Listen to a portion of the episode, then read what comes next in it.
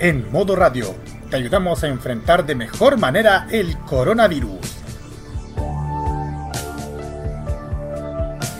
Existen elementos de uso bastante común en el hogar que con solo tocándolas puede representar un riesgo de contagio del COVID-19. Usando un alcohol desnaturalizado y algodón, puedes limpiar objetos de uso general en casa como teléfonos celulares, teléfonos fijos, controles remotos de televisor, mouse y teclados de computadoras.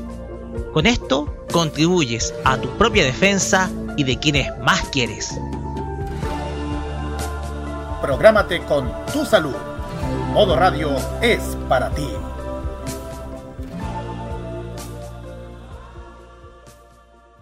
Prográmate con Modo Radio Modo Radio es para ti. En estos dos últimos años se han reportado varios casos de intoxicación masiva a causa de una misteriosa cápsula. Misteriosa cápsula. La cantidad de víctimas ha ido aumentando considerablemente con cada día sábado que pasa y se espera que la cantidad de afectados crezca progresivamente. A partir de estos momentos, gracias a una sobredosis de animación y música de Japón. A partir de ese momento comienza a entender la farmacia más alocada de la radiodifusión por internet. No está coludida con las otras. Es el epicentro de las pastillas de diferentes colores que te harán viajar directamente al oriente y con la atención directa de Kira, Carlos, Daniel y Roque como jefe de la sucursal. Atenta, Patria Friki, que comienza a entender la farmacia popular en modo radio.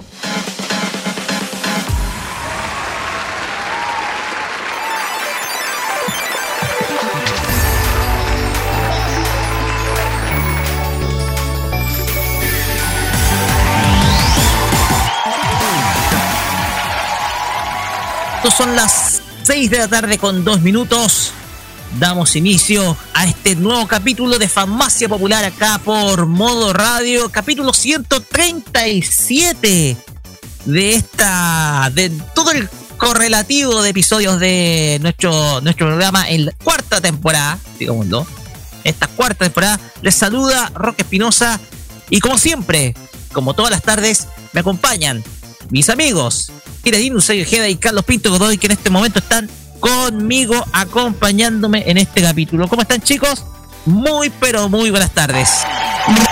Buenas, tardes, sí, ¿cómo, estamos en este sábado, más? ¡Hace frío! Sí. Hace frío, ya pero igual todo encerradito en cuarentena, obviamente. Ya vamos a llegar a la, semana ya.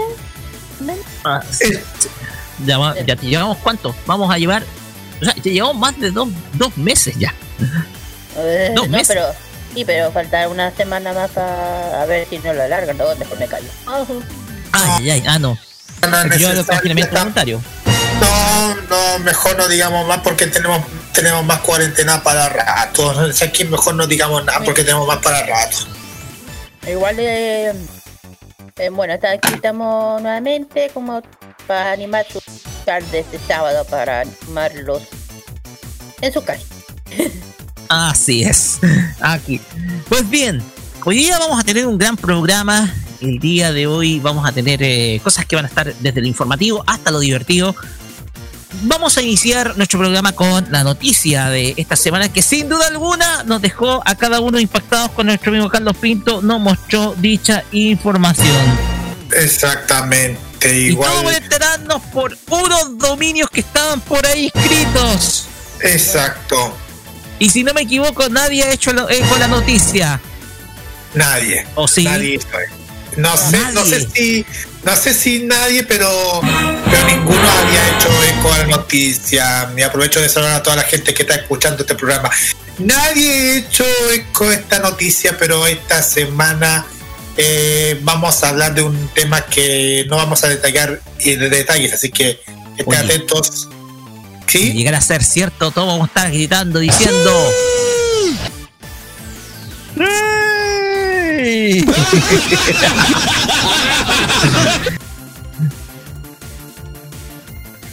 Pero bien, también tenemos el Fashion Geek que va a estar nuevamente con tinte editorial, igual que la semana pasada. Kira, cuéntenos qué es lo que se viene. Eh, eh, sí, vamos a hablar de un tema, yo creo que a todos se le debe estarse preguntando por Japón. Para la casa, quitando zapatos. A la casa. Ah, sí, es, es una tradición. Sí, pero aquí vamos a saber dónde, de dónde viene realmente esta tradición. ¿De dónde es? Así que vamos a ver esta pequeña reseña y historia de dónde realmente empieza todo esto de sacarse los zapatos antes de entrar a las casas en Japón. Así es. También vamos a tener los emprendimientos geeks. Y en esta ocasión van a estar dedicados, eh, no sé, a otra, otra tiendita más del universo friki. Sí, pero. Eh, sí, en la tienda, digo, el emprendimiento de este sábado le toca a National Nation. Vamos a hablar sobre esta tienda.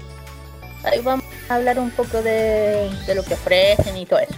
Lo mismo. Eh, perfecto. También vamos a tener la reseña anime con una historia que nos va a hacer viajar al año 2004. Ah. Y que tiene mucho, y que, ojo, eh, es cortita, es una historia corta, una serie de 12 capítulos, pero que sin duda alguna nos dejó impresionados e impactados. ¿En serio voy a hablar de eso? Exactamente, sí, sí, sí. Como diría Cristiano. Bueno, eso es lo que vamos a tratar el día de hoy en eh, la reseña anime, que es un anime muy pero muy conocido. Eh, sí, tiene una mezcla de mechas, diseños hermosos, música linda, etc. Sí, pero de un género muy interesante. Interesantísimo. Así es. Eh. Y también hacen Top Chart con nuestro amigo Carlos Pinto, que al parecer parece que tenemos cambio por fin en el primer lugar. Sí, ahora sí hay cambio. Hay cambio porque es los mismos chiquillos que ustedes ya lo conocen, bajaron. Pero el tema favorito de todos, eh, que incluyen a nuestra amiga Kira, bajó. No está bebeando. Sí. Pero, um, pero bueno, ustedes saben que los rankings a veces tienen que bajar porque hay otros temas que tienen que estar subiendo por la preferencia del público, pero hay veces que están subiendo, ya les dije en unas ocasiones, pero ya van a tener que estar atentos, así que quédense con nosotros para que vean qué temas se han sonado esta semana. Así que quédense porque se viene con todo. Así es, como siempre decimos todo esto y mucho más junto con la mejor música aquí en Farmacia Popular solamente por Mon Radio. Y ya dicho esto, nos vamos con las redes sociales, estimado Carlos. Mm, sí, exactamente. Estamos en Facebook en Twitter y en Instagram como arroba farmacia popular y arroba modo radio con el hashtag farmacia popular MR. WhatsApp y Telegram más 569-9533-0405 y el más 569 947259919 que estamos conectados como siempre en envío.modoradio.info y estamos también para, que puedan escucharnos en nuestra aplicación oficial que pueden descargar en, Google Play. Estamos también en Monkey Boo que lo pueden descargar en Google Play y en App Store también estamos en la extensión Monkey Boo que lo pueden descargar en Google Chrome. Estamos también en tuning.com que lo pueden escribir modo y ahí pueden escuchar y estamos también en los podcasts, como siempre, estamos en Mixcloud. Eh, sí, estamos en Mixcloud, estamos en Spotify, estamos en Apple Podcast y ahora, ahora estamos en otro más, en otro podcast más. Así ah. es.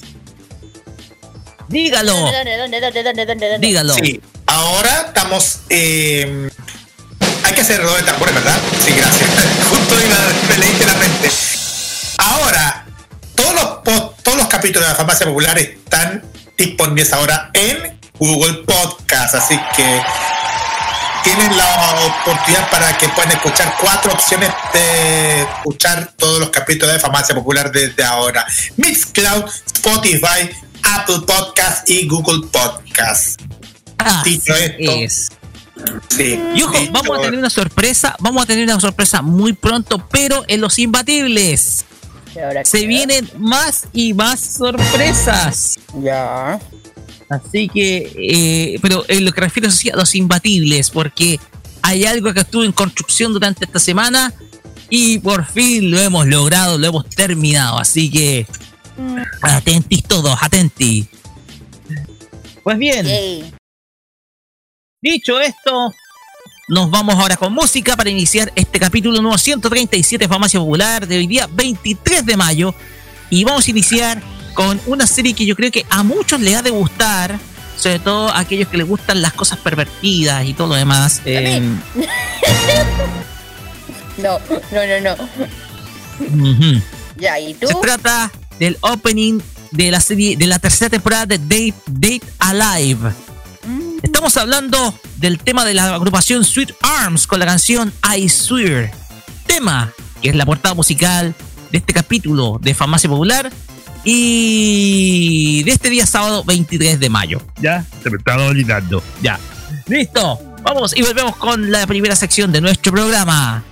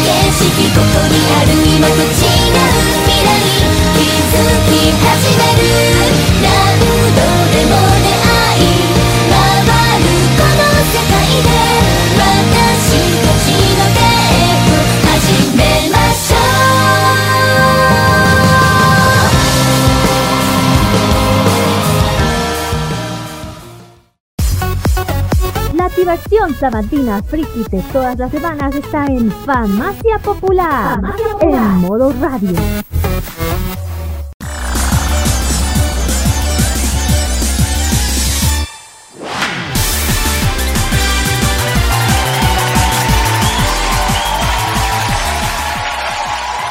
Continuamos acá en Farmacia Popular por modo radio y llegamos a nuestra primera sección que es el tema de la semana.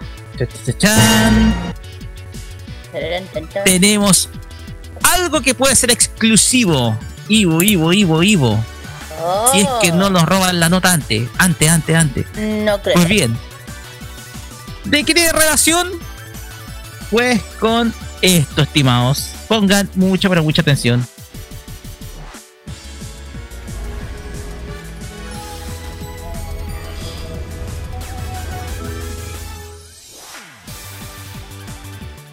Guys, ready for some more fairy tale?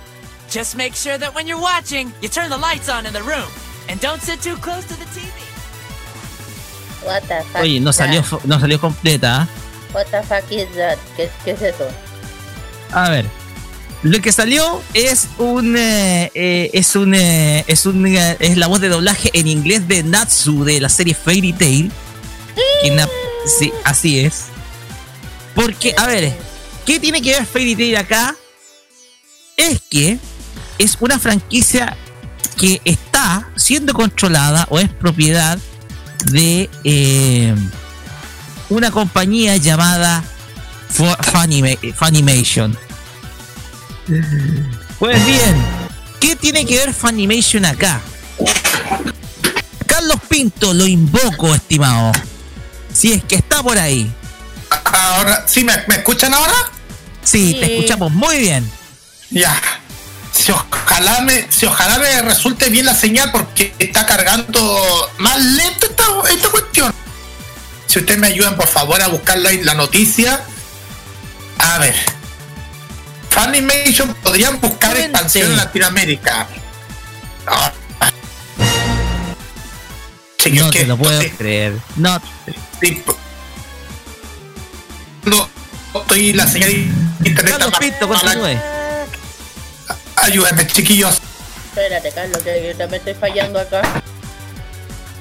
Ya, a ver, vamos a ayudarte a recoger la señal. Ojo, cuidado. Pues bien, que- vamos a contar. Ojo, que el internet ahora patea un poquito. Cuidado con eso. Sí, ojo que nos ganacharon la noticia, chiquillo. Eh, Eh, Déjame buscarlo. Sí, sí, nos estaban ganachando la noticia. Pues bien, a ver. Pasa que. eh, pasa de que, a ver, hay un portal que es TV La Int, eh, la cual eh, se está. La cual está comunicando respecto. Eh, respecto a muchas informaciones. Y comunica lo siguiente. Ya, esto, esto es algo que, bueno, ya eh, eh, lo sabíamos nosotros, producto de que nuestro amigo Carlos Pinto estaba eh, estaba investigando respecto a este tema los, y había visto unos dominios inscritos, ya. Y tenemos acá un tipo llamado TV Line, en donde eh, dice que el distribuidor estadounidense de animación japonesa Funimation podría estar buscando completar una expansión de su marca a América Latina basándose en los hechos recientes. Oh. Sí, eh, en diciembre de 2019, el estudio de doblaje de Kitchen, ¿ya? Eh, anunció en su, una de sus newsle- newsletters eh, que estaban realizando los procesos de localización para el español latino, doblaje y subtítulos, y portugués brasileño para varias series de la empresa en antelación al lanzamiento definitivo de la marca en América Latina. Alrededor de enero de 2020, los actores de doblaje Luis Carreño y Orlando Noguera confirmaron indirectamente que las series Boku no Hero Academia y Attack on Titan estaban en Funimation, ambas de Funimation estaban siendo dobladas en los estudios de The Kitchen en Miami, chico. oh. Un mes después, el día 3 de febrero, se registraron los dominios. A continuación, funimation.com.m A ver, voy a, usar esto. Ya. Funimation.cl Funimation.com.pe pero Funimation.com.ar de Argentina, hermano. Y por último, Funimation.tv.br de Brasil, Brasil. En el caso del primero se realizó la registración a través de publicdomandregistry.com y se lista como contacto técnico a Technical Support en la ciudad de Flower Mound, estado de Texas, Estados Unidos. Ubicación de la empresa, eh, de la matriz de la empresa de Funimation de los Estados Unidos. El resto de los dominios se registraron a través de Macaria.com International Inc. y se registra a Funimation como título. Otros antecedentes están en abril de 2020 las cuentas de Twitter de Instagram con nombres de Funimation en América Latina eh, se desconocen realmente si fueran creados por el staff de la empresa, pero están ahí. ¿Ya? Entonces, eh, entonces, que en lo concreto, las series de Boku no Hero Academy Attack on Titan, que son propietarias o eh, licenciadas de Funny, se estarían doblando para nuestro continente en latino. Esta noticia está confirmando que la Animation estaría llegando a nuestro continente y a la vez es claro, podemos tener este servicio en cualquier momento, ya sea o este año o el año siguiente. Eh, dato, Roque, dato, un datito sobre el tema de Funimation. No solamente van a doblar el tema de Boku, eh, de Boku o del tema de Shingeki no Kyoji. Otra serie que nombrar, eh, mencionaron que yo estoy ya flipando, saltando de un... Que don Enrique, Enrique Cabra eh, Garduza en su, en su, que su cuenta de Twitter lo mencionó, parece. Que eh, también resalta que está supervisando todo que está relacionado con los animes en especial. Uh. Tokyo Glow, Assassination Classroom, Claymore, Keikai eh, Sensei y el último, Tengate. No te lo puedo creer. Aún, aún se desconoce parte de lo que se dice, formato que, que él podría poner llegar eh, eh Fundimation a Latinoamérica. Pero en el momento de estar a punto apunto a que distribuidora de anime podría apostar muy fuerte y poderoso en la región. Uy, no lo puedo creer. Sí, créalo, créalo. Y mira, ya con esos títulos, Tokyo Glow, Gate, Assassin's Classroom. Eso no me lo esperaba. Me, queda saltando. Eso no me lo esperaba. No me lo esperaba eso. Conocimiento que se está Sabíamos que se estaba haciendo un trabajo de doblaje para una de las series populares como es el desastre de los titanes, pero eso, ese tema no teníamos idea de que se estaba doblando otra de las franquicias de varias, varias, varias, son varias, sí, varias y son fuertes. Estos, estos títulos, Tokyo Glow que es mi favorita, Engage, ya que vuelvo a repetir, Assassin's, eh, Assassin's Classroom Claymore, que es una, ya saben cuál es y la última, eh, ¿qué hay Sensei? ¿Y qué, cuántas más van a hablar después? ¿Cuántas más? Eh, bueno, son los del catálogo. Pero nada más. sí. De hecho, ojo que esto, esto, esto calza porque, eh, a ver, el año 2018, tenemos que recordar a nuestro público que Funimation, esto fue en octubre del 2018, Funimation terminó su asociación con Crunchyroll, lo que significa que varias de sus series van a salir de la plataforma, de la conocida plataforma de streaming que todos conocemos, la plataforma naranja. Tendrá, este, obviamente que esta, este final de asociación tenía, tiene algo relación con lo que hemos visto recientemente. ¿Por qué? Porque Funimation busca eh, extender sus horizontes de manera independiente a Funimation, como una suerte de competencia al, eh, al este conocido distribuidor de de series en, eh, en este desconocido distribuidor de series en eh, acá en Latinoamérica. El tema acá es que lo que más me llama la atención es que eh, toda esta temática llegue justo en los momentos en donde estamos todos encerrados acá. En momentos en donde estamos viendo un encierro que es completamente eh, completamente eh, completamente eh, indefinido, ¿ya? Ay, cállate. Y se usa y que ya está confirmando su lanzamiento para para nuestro país, para Chile, también para México, eh, Perú, donde, ojo, la cultura, eh, el consumo de anime en Perú es altísimo. Eh, Perú yo creo que es uno de los países, principales países consumidores de anime en la región acá en Latinoamérica. Ah, para Argentina y para Brasil, que son los mercados principales de dentro del continente, que Argentina y Brasil que son los que son la, tienen la mayor cantidad de población en el, en el continente. Ah, sí, sí, de población. Sí. Carlos, chicos, chicos, ¿me escuchan ahora? Sí. sí, lo escuchamos bien. Ahora sí, lo rescatamos. Dele nomás, Carlos. Sí, es que estaba, sí, que como ustedes saben, la señal de internet me está, alguien nos están tragando la marca. Ay, nos están tragando bastante. Bueno, pero no vamos a detallar más detalles. Eh, no detallaron la información, ¿no?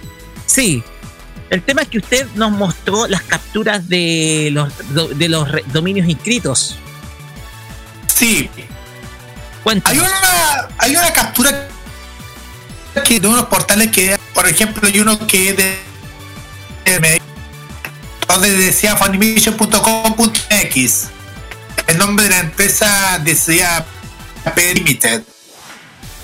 Otro dato que podemos detallar algo de .cl obvio que es de la captura del obvio, el más reconocido de muchos, Nick.cl, que el, agente registrado es marcaria.com International Incorporated. Esto es en Nick. en Nick Chile. Sí, exactamente. Exactamente. Tenemos también otro bueno, tenemos otro dato que de, del punto BR. Eh, eh, bueno, eh, no, bueno, hay otro, no hay como detallar, no hay como detallarse bastante, pero hay muchísimos registros que le han dado, le han dado, han dado marca. En serio, em, se registraron a través de marcaria.com International Incorporated y se registra a Farimecho como titular.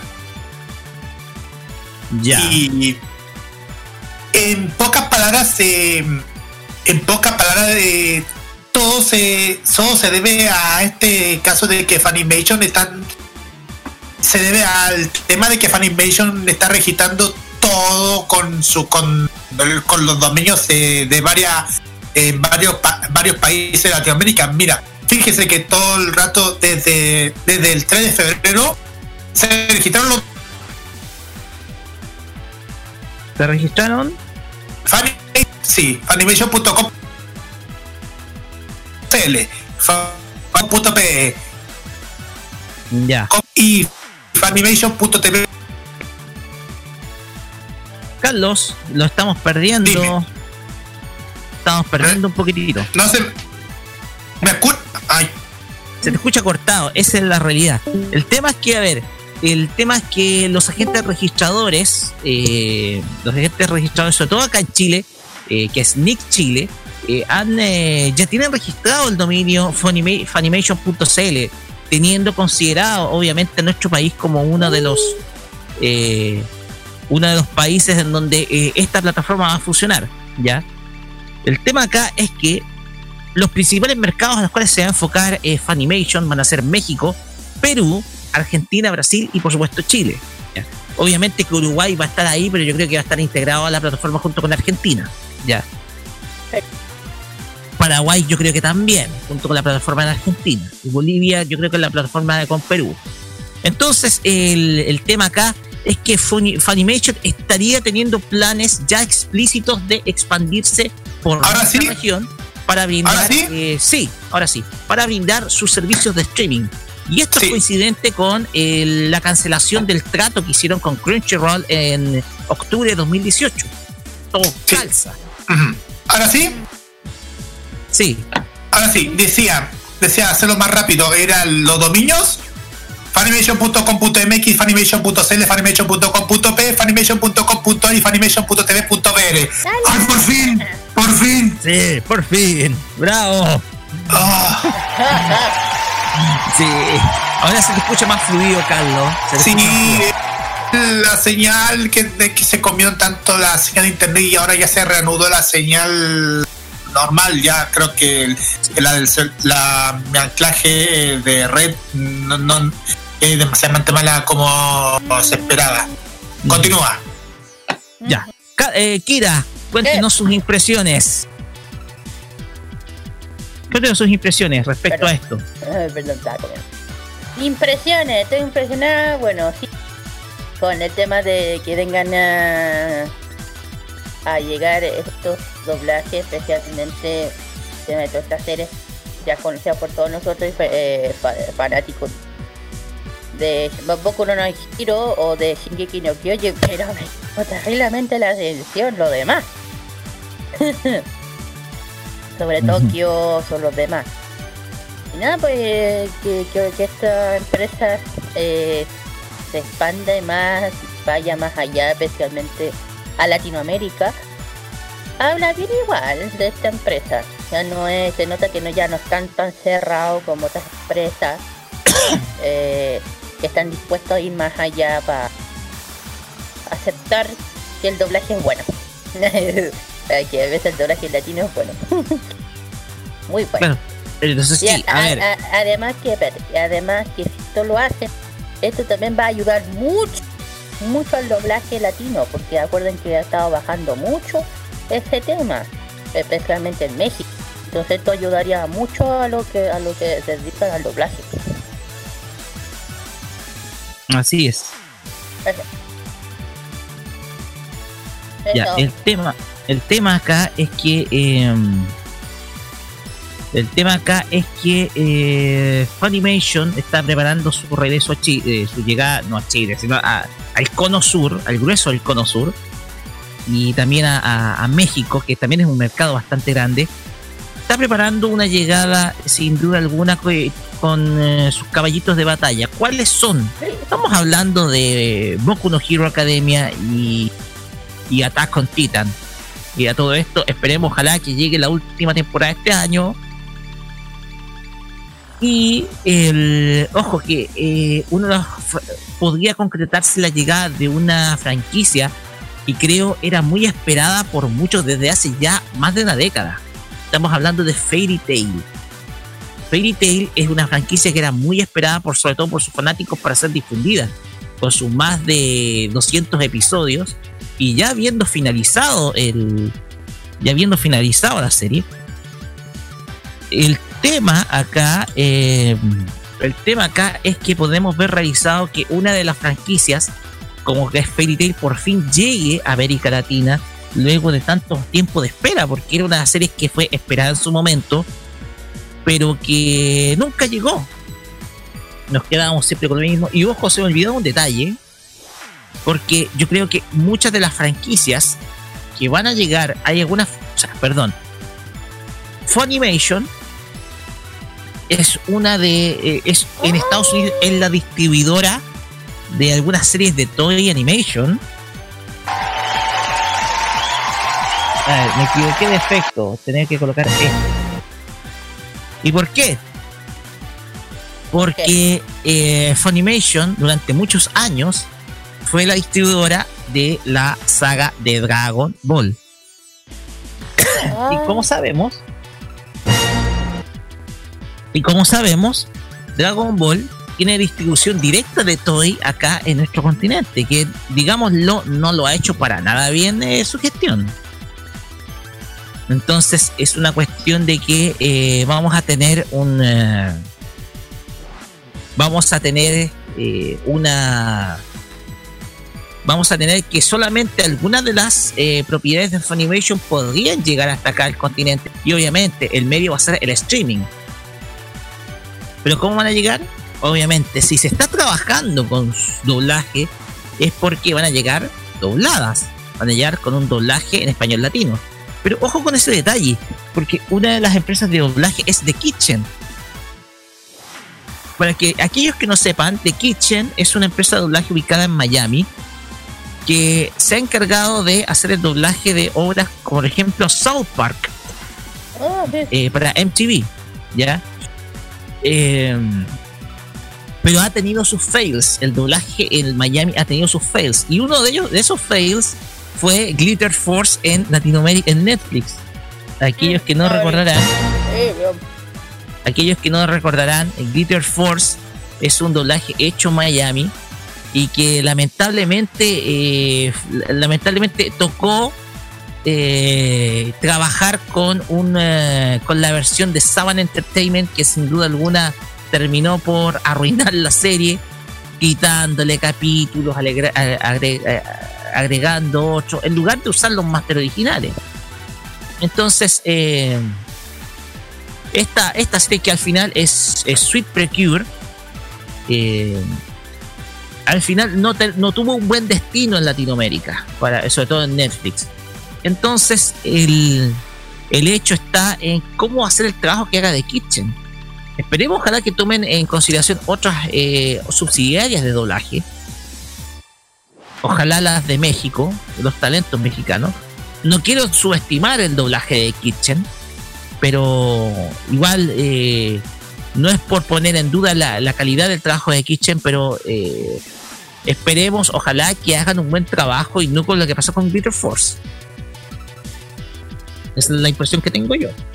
No sé qué piensan ustedes. No sé qué es lo que piensan ustedes, muchachos. Yo pienso igual. Yo también opino lo mismo. De hecho, The Kitchen ha hecho ha hecho doblaje algunos buenos y algunos pésimos. Hay que. Carlos, ¿qué doblajes han hecho aparte de South Park? Ha hecho los doblajes de Los Padrinos Mágicos, que es uno de los más conocidos de muchos. Así es. Correcto. quizá la más conocida. Sí, también hizo mm, doblaje de otras series, por ejemplo, hizo doblaje de Doctor Who. Hizo. ¿Perdón? Ah, sigue, sigue hizo redoblaje de Lazy Town para Boomerang. Ah. Hizo el redoblaje de Lazy Town cuando, cuando se empezaron a, emitirse en Boomerang, cuando el tema de que Boomerang comenzó a cambiar un poco la programación. Hizo mm, doblaje de otras series como por ejemplo Sí del Niño Científico. Hizo mm, doblaje de series como Californication. Eh, también eh, también hizo doblaje de series eh, como por ejemplo series Netflix, como por ejemplo el caso de Popples. Eh, también doblaje de documentales para la BBC y también de CNN. Doblaje, por ejemplo, no solamente el caso de del caso del, de la de la basofia de, de Glitter Force. Tenemos el caso de Let's Dance with Papa para Locomotion Oh. tenemos también el caso de. Sí, tenemos el caso de My Hero Academia también. Pero todavía no llega. Mm, bueno, sí, es obvio. Eh, Karadaji, una novela extranjera, en una novela que hizo en colaboración con Venezuela y Chile. También hizo doblaje de, de, de un reality show, de Real World. Y también hizo doblaje de una serie llamada de uno una aplicación interactiva de Cleo y Cooking Family Fun. Eh, va a estar basada en la serie española mexicana Cleo y Cooking, Familia Tedrín. Es una basada en una clásica serie que ustedes ubican en la serie del año 60, 60 y 70, un remake de una clásica serie, Familia Telerín, que ya renovada. Entre otros tipos de, series que ha doblado este estudio de doblaje de Kitchen. Vale. Ah, así es. Creo que haga un buen trabajo. Si no me equivoco, Canadá y una de esas novelas turcas. Si mal no me equivoco. Pues bien, ya. El hecho en concreto está en que eh, falta nomás que se oficialice el, el arribo de Funimation como, como ya como plataforma. Esperemos ojalá que pueda estar disponible pronto. Blue Dragon también me dice Carlos Pinto que se eh, realizó su doblaje. Ahora te escuchamos bien, Carlos, ya. Así que no te preocupes. Entonces, eh, tiene una trayectoria. Bueno, yo lo ubicaba por South Park principalmente. No sabía que habían hecho el redoblaje de Lazy Town. O, bueno, ah, lo ubicaba también por eh, Padrinos Mágicos, obviamente. Y por último, también y doblaron capítulos del E to Hollywood Story también. Ah, ya, perfecto. Ya, perfecto. Eh, no sé si hay algo más que decir, porque, a ver, la noticia es, eh, digámoslo, eh, hasta tiene una tiene una historia detrás. La noticia del noticia del este trabajo de doblaje, o sea, esto, la noticia tiene tiene una larga historia que comienza con el cierre de los tratos con Crunchyroll de distribución eh, y con esta y con este anuncio de doblaje que se hizo el año pasado, con el doblaje de Attack on Titan, eh, de Shingeki no Kyojin y, y también, ah, se arrancaba Boku no Hero Academia.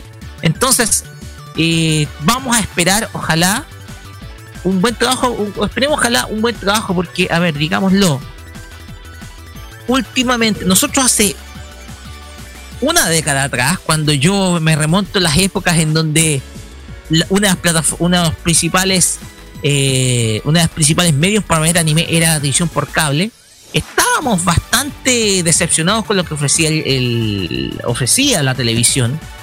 Yo me acuerdo principalmente uno de las principales medios para ver anime era Animax y obviamente etcétera TV acá en Chile y estábamos completamente decepcionados por la oferta. Cartoon Network estaba en una época de crisis, ya estaba dando poca animación japonesa, también eh, estaba difundiendo live action Cartoon Network, estaba viviendo su época oscura con Stuart Snyder, y yo creo que todavía no ha logrado completamente salir de esa época oscura Cartoon Network. Entonces, cuando comenzó a llegar el fenómeno del streaming durante esta década, eh, de la mano de Netflix, ya las cosas iban cambiando y a la vez fueron adaptándose los hábitos de consumo por entretenimiento. ¿A qué me refiero con esto? Hace una década atrás, la única fuente para ver anime era la televisión por cable. Y de a poco se fue disminuyendo. Recordemos que Toy Animation había hecho su arribo, pero su gestión fue un desastre. La gestión de su franquicia en Latinoamérica ha sido un desastre, la de Toy Animation, con eh, proyectos fails como Dragon Ball Z Kai. Eh, obviamente está el, el trabajo que dejó mucho que desear del doblaje de Dragon Ball Super, a pesar de la voz original, la dirección, así, la dirección de la dirección no ha sido de las mejores, se podría haber gestionado más, había que ponerle voluntad entonces, llegaron empresas extranjeras como Netflix, quienes traían sus propias series con su propio doblaje. Eh, entre ellas, quizás una de mis favoritas de Netflix es eh, Natsu no Taisai. Lamentablemente arruinada por JC Staff. Y obviamente porque ya está, según me comenta esta temporada, no llega a Netflix. Eh, está tan, están también otras franquicias como Kakiguri, las que yo estoy recordando. Ahora, hace poquito llegó el catálogo de Studio Ghibli. Entonces, los streaming cambiaron los hábitos de consumo de entretenimiento de parte de la gente. Llegaron nuevas plataformas. Crunchyroll arribó a Latinoamérica trayendo su anime subtitulado y después doblado. Entre ellos con los doblajes de de Elfen Light, Elfen Lied, que causó mucha polémica en su momento. Y ahora el arribo de Funimation nos va a dar, eh, nos confirma eh, precisamente ese cambio. Ese cambio en los hábitos de consumo en donde ya nuestra, nuestra televisión ya no sintoniza los canales. O algunos están tratando de cancelar sus suscripciones por cable y prefieren ver streaming. Y es que el streaming y, las ofertas por ancho de por ancho de banda han hecho de que el streaming vaya ganando más popularidad, sobre todo en, eh, momentos donde la gente busca consumir en los momentos que quiere consumir, ya no tiene que esperar una instancia, por ejemplo, a las 5 y media para ver la serie. Entonces, el arribo de Crunchyroll va a generar mayor competencia entre los, entre los streaming y va a generar una mejor oferta de parte de ellos.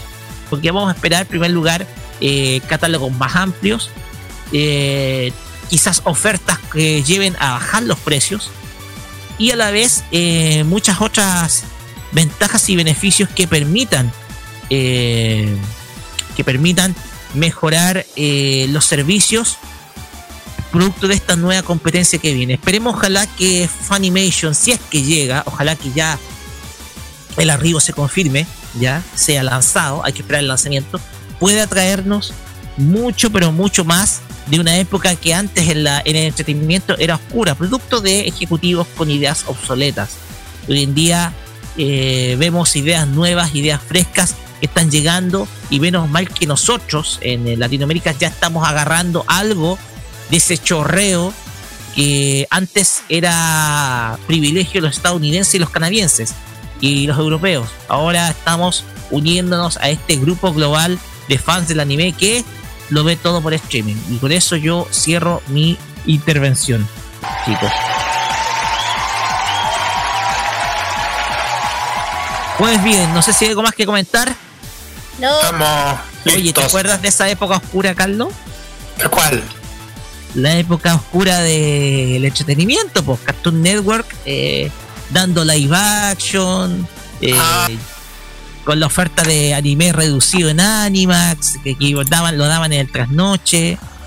Sí, pésima etapa porque, bueno, ustedes saben que es una época muy negra, porque ahí en los tiempos donde los cambios han cambiado, el estudio de mercado ha cambiado, pero la gente no le ha gustado muchísimo el, cómo han el tema de que el poner animación, eh, acción real en varios canales y, y el, tema de los programas cuando tenían que poner muchísima publicidad más encima y los créditos poner con tanta velocidad tan rápida. Es una cuestión tan rara que han puesto en todos los canales.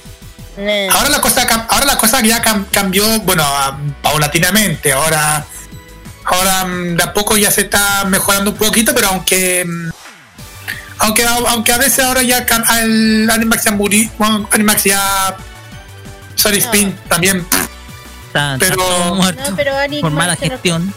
pero igual en otros lados sigue funcionando, así que... Exactamente.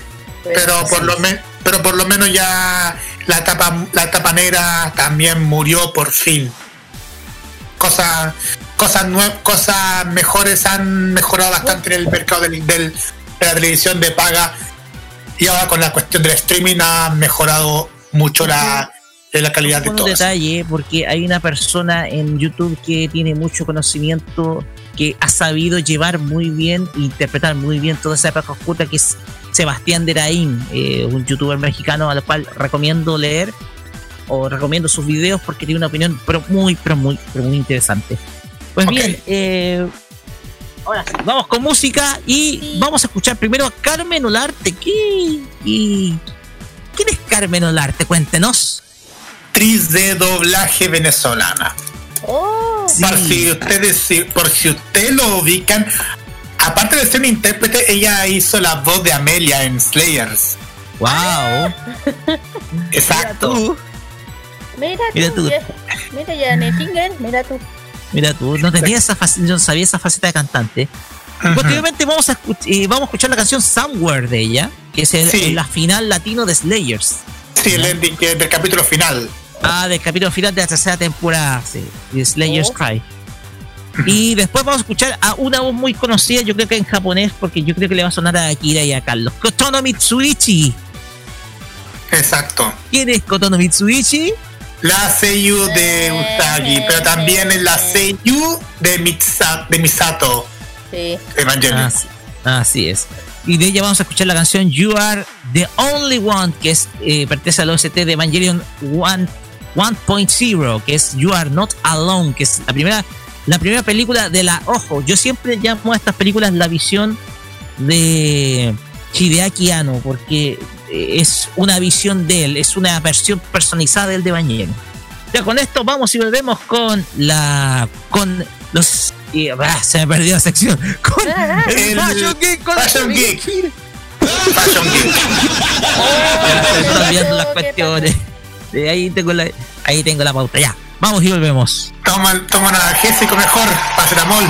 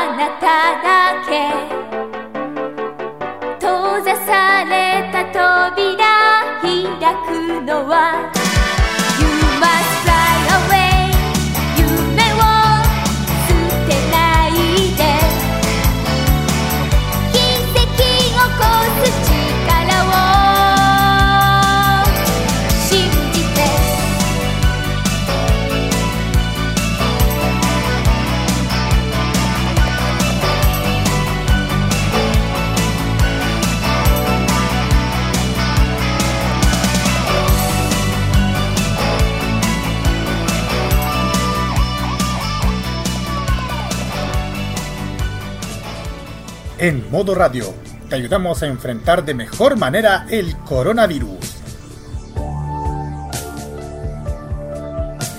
En una situación de cuarentena, lo primordial es quedarse en casa. Evita salir innecesariamente a otros lugares, principalmente a espacios cerrados los cuales son sitios de potencial amenaza de contagio.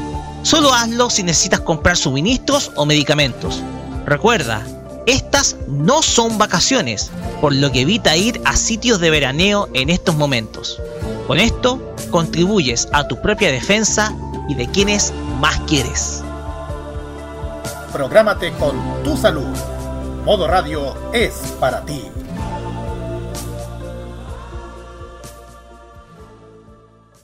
Prográmate con Modo Radio.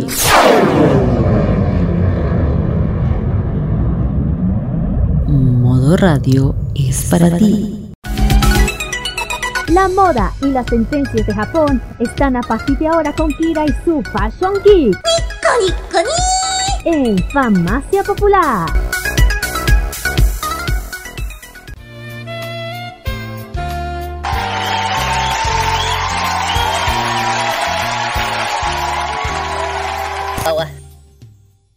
Continuamos acá en Farmacia Popular por modo radio y nos vamos hacia Japón.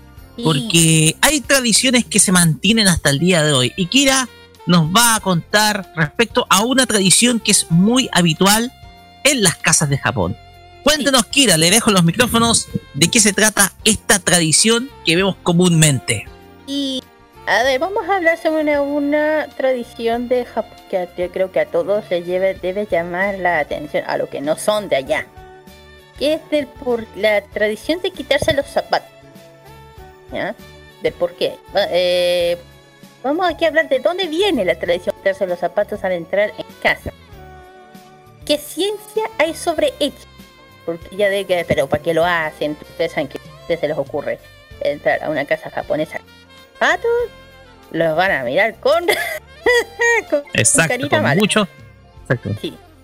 Eh, ya, bueno, va a haber un poco, eh, por ejemplo, bueno, ya saben que, eh, bueno, para que, para que sepan, los pies siempre han tenido un significado especial, no solo en todas las culturas, no solamente en Japón, ¿ya? Porque tanto la cabeza como los pies han sido dos partes más simbólicas del cuerpo a lo largo de la historia. Eso, eso es verdad. Eh, mientras que la cabeza se asocia con el alma, con la mente. Y los pies circulan con la, la, con la pureza. Son partes del cuerpo que, que tocan el suelo, llevan im- impureza. Donde, eh, donde eh, entres, o más o menos. También el tipo de calzado. También acá en el mundo fueron las, los, en el mundo fueron las primeras fueron las sandalias. Pero posteriormente los suecos lo fueron usando por lo- para proteger los pies usando la, se trabajaba afuera, ya los Eh, si, no, si renombramos en la antigüedad en Asia, Asia u Europa, varias civilizaciones antiguas tempranas estuvieron en esa práctica. Eh, cuando regres- eh, se regresaban al mundo exterior, se quitaban los calzos. Ojo, bueno, esto se, se quitaban los calzos porque era una forma simbólica de renombrar las impurezas antes de entrar a una. Amén. Ahora, si hablamos de otros países, la jerarquía social, en la jerarquía social, eh, no solo lo hacían los habitantes de ese lugar, sino también a los invitados, por ejemplo. De hecho, esto explica eh, una profesora de, la Universidad de Estados Unidos de University County College que algunas civilizaciones antiguas hacían los, los esclavos. Les llevaban los pies a los invitados antes de entrar a la casa. Más o menos por, eh, por ejemplo, el antiguo Egipto. En el antiguo Egipto eh, los cuidados de los pies eran parte de la eran cultos para limpieza en los egipcios, ojo, no eran solamente en Japón, era ya antes, mucho antes se venían con esa temática, ¿ya? Y, y eran reforzados por parte del estatus altos del, del invitado, por, eh, por otros estatus bajo esclavos. Siempre estaban descalzos, claro. En esa, tienen que, en esa época habían eh, estatus de, ya saben. Pero más allá, ¿quiénes están fuera? Los trabajadores que se, que se ensuciaban, entre comillas, quienes tienen o quién tenían que trabajar, no solo la impureza de la, de la sociedad, es, es el trabajo físico en una clase social inferior.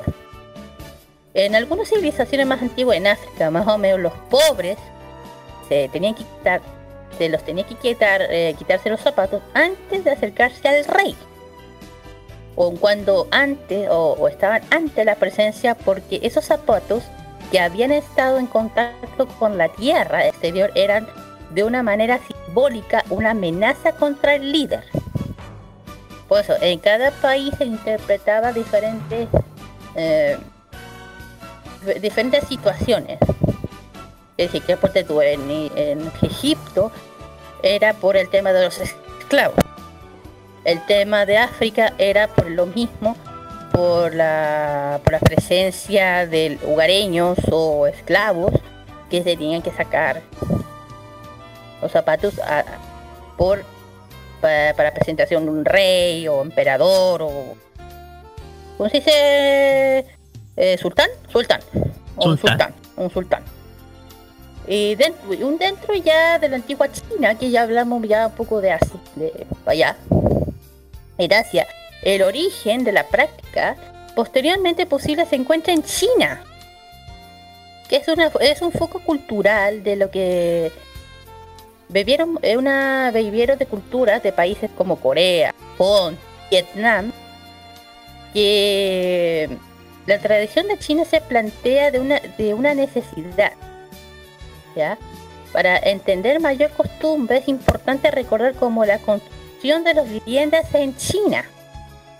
La casa tradicional es una planta es una planta cuadrada en la que las habitaciones son, son estancias de independencia de, o independientes que se, distribuyen alrededor de patios.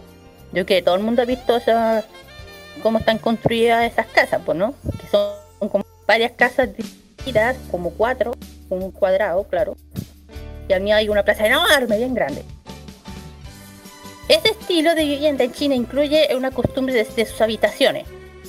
O sea, lo que digo, cada casa es una habitación. Eso es. cada, cada, casa es una habitación, para que entiendan un poco. Bueno, la Así es. Esta distribución mantenía un modelo clásico. Se retoma una cultura de que se le dice Eritou, aproximadamente 200, 120, 201 antes y 1500 antes de Cristo, en la edad de bronce. Imagina la edad, la época. Uf, súper antigua.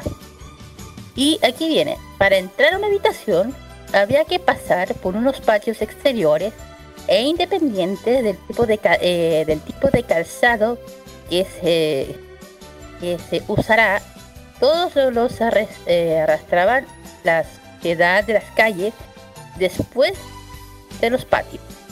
¿Ya? Eh, a ver, ay, perdón. Por ejemplo, sin sillas, ¿qué significa eso? A, a eso hay, un, hay que añadir que en la antigua China no existían sillas aunque sí, de, o sí o taburetes. En esa época no existían las De hecho, se cree que las sillas no se introdujeron hasta aproximadamente en el año 1175 debido a los buses del, emperador Lin, por casos eh, provenientes del occidente a través de Rusia, de la ruta de la seda, perdón. ¿Ya? El uso, su uso se generó o generalizó a partir del siglo XII. claro, siglo XII. Una vez en el interior de las casas, los chinos se sentaban directamente en el suelo o, en, eh, en entereras, en esos, en esos banquitos chinos. ¿Por qué estoy hablando de esto? Por lo tanto, si no te cuidado o el sitio donde se sentaban, comían, incluso podían llegar a dormir o llevaban la suciedad de la calle, para evitar que podían ser bastante desagradables, que se generaron una serie de, convenciones, principalmente por los nobles, por la nobleza. Con este paso del tiempo se ¿no? Eh, entre, la, entre toda la población, estoy hablando en el tema de, de los pies, de los zapatos. ¿Ya? Si retomamos ya más adelante, eh, si hablamos ya entramos en Japón. Ya. Ya saben que en China hay muchos lugares en Asia donde se mantiene la tradición de usar eh, zapatillas especiales para, estar dentro de los hogares. Muchas veces hay para, eh, para los invitados. por ejemplo, en las viviendas japonesas poseen una sección, no sé si todo el mundo se ha dado cuenta, o los que estamos acostumbrados a ver esto, el anime, todo esto, eh, una sección para poner zapatos como se conoce como genkan o pantuflas. Es posible, se, se, dice docente, los japoneses ya, ya se descalzan, descalzarán, antes de entrar en sus casas, pero con la introducción del texto chino se reforma a esa idea. Que en Japón fue un gran admirador de la cultura china prácticamente hasta el siglo XIX. Eh, al igual que en China, la arquitectura de las viviendas en Japón obligada, obligada a sus habitantes de, quitarse los zapatos antes de entrar. Estoy hablando. Eh, el clima en que en Japón es muy húmedo, dependiente, muy bien. Eh, y en el pasado, cuando las calles no estaban eh, pavimentadas en esa época o, eran empedradas también, los japoneses naturalmente dan los zapatos eh, para evitar meter el lodo o el sucio, especialmente porque los pisos de las casas están hechos de un material que es el tatami. ¿Ya? Tú saben que el tatami allá en Japón, especialmente en las casas tradicionales japonesas, se usa muchísimo. ¿Ya? para la gente que no el tema del tata. Eh, eso lo vamos a hablar más adelante también. Perfecto, ya. para que se queden con la duda. Esa es la, idea. Es un material, bueno, entre comillas, es un material extremadamente difícil de limpiar. ¿Ya? Es por eso que una organización sin fines de lucro, fundamentalmente eh, ex maestros japoneses, eh, promueven la educación de este país, porque este, este, este por eso que se mantiene siempre sin, zapatos. Japonés por el tatami. Porque para los japoneses el suelo no, no es solamente para caminar. Están acostumbrados a hacer sus actividades diarias en él, como comer y dormir. Yo, eso ya lo han visto en todos lados. Por eso que las viviendas de Japón o japoneses cuentan con un área para dejar los zapatos para que se le conocen como Genkan. Se le dice.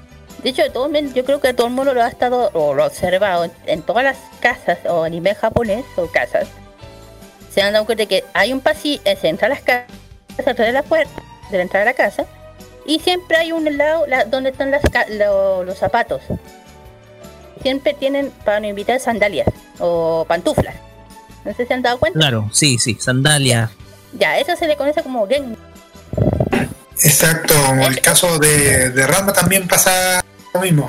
Claro, en, toda, en, toda la cultura japonesa, en todas las casas de Japón tienen esa tradición.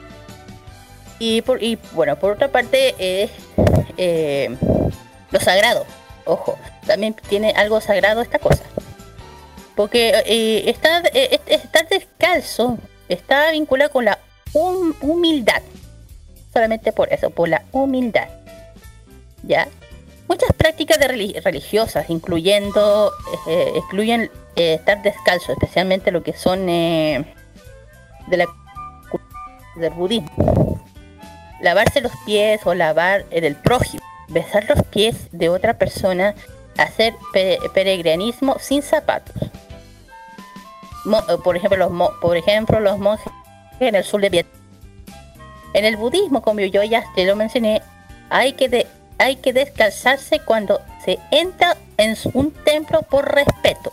Por estoy hablando de, como dice en Japón, una de, las regiones del budismo.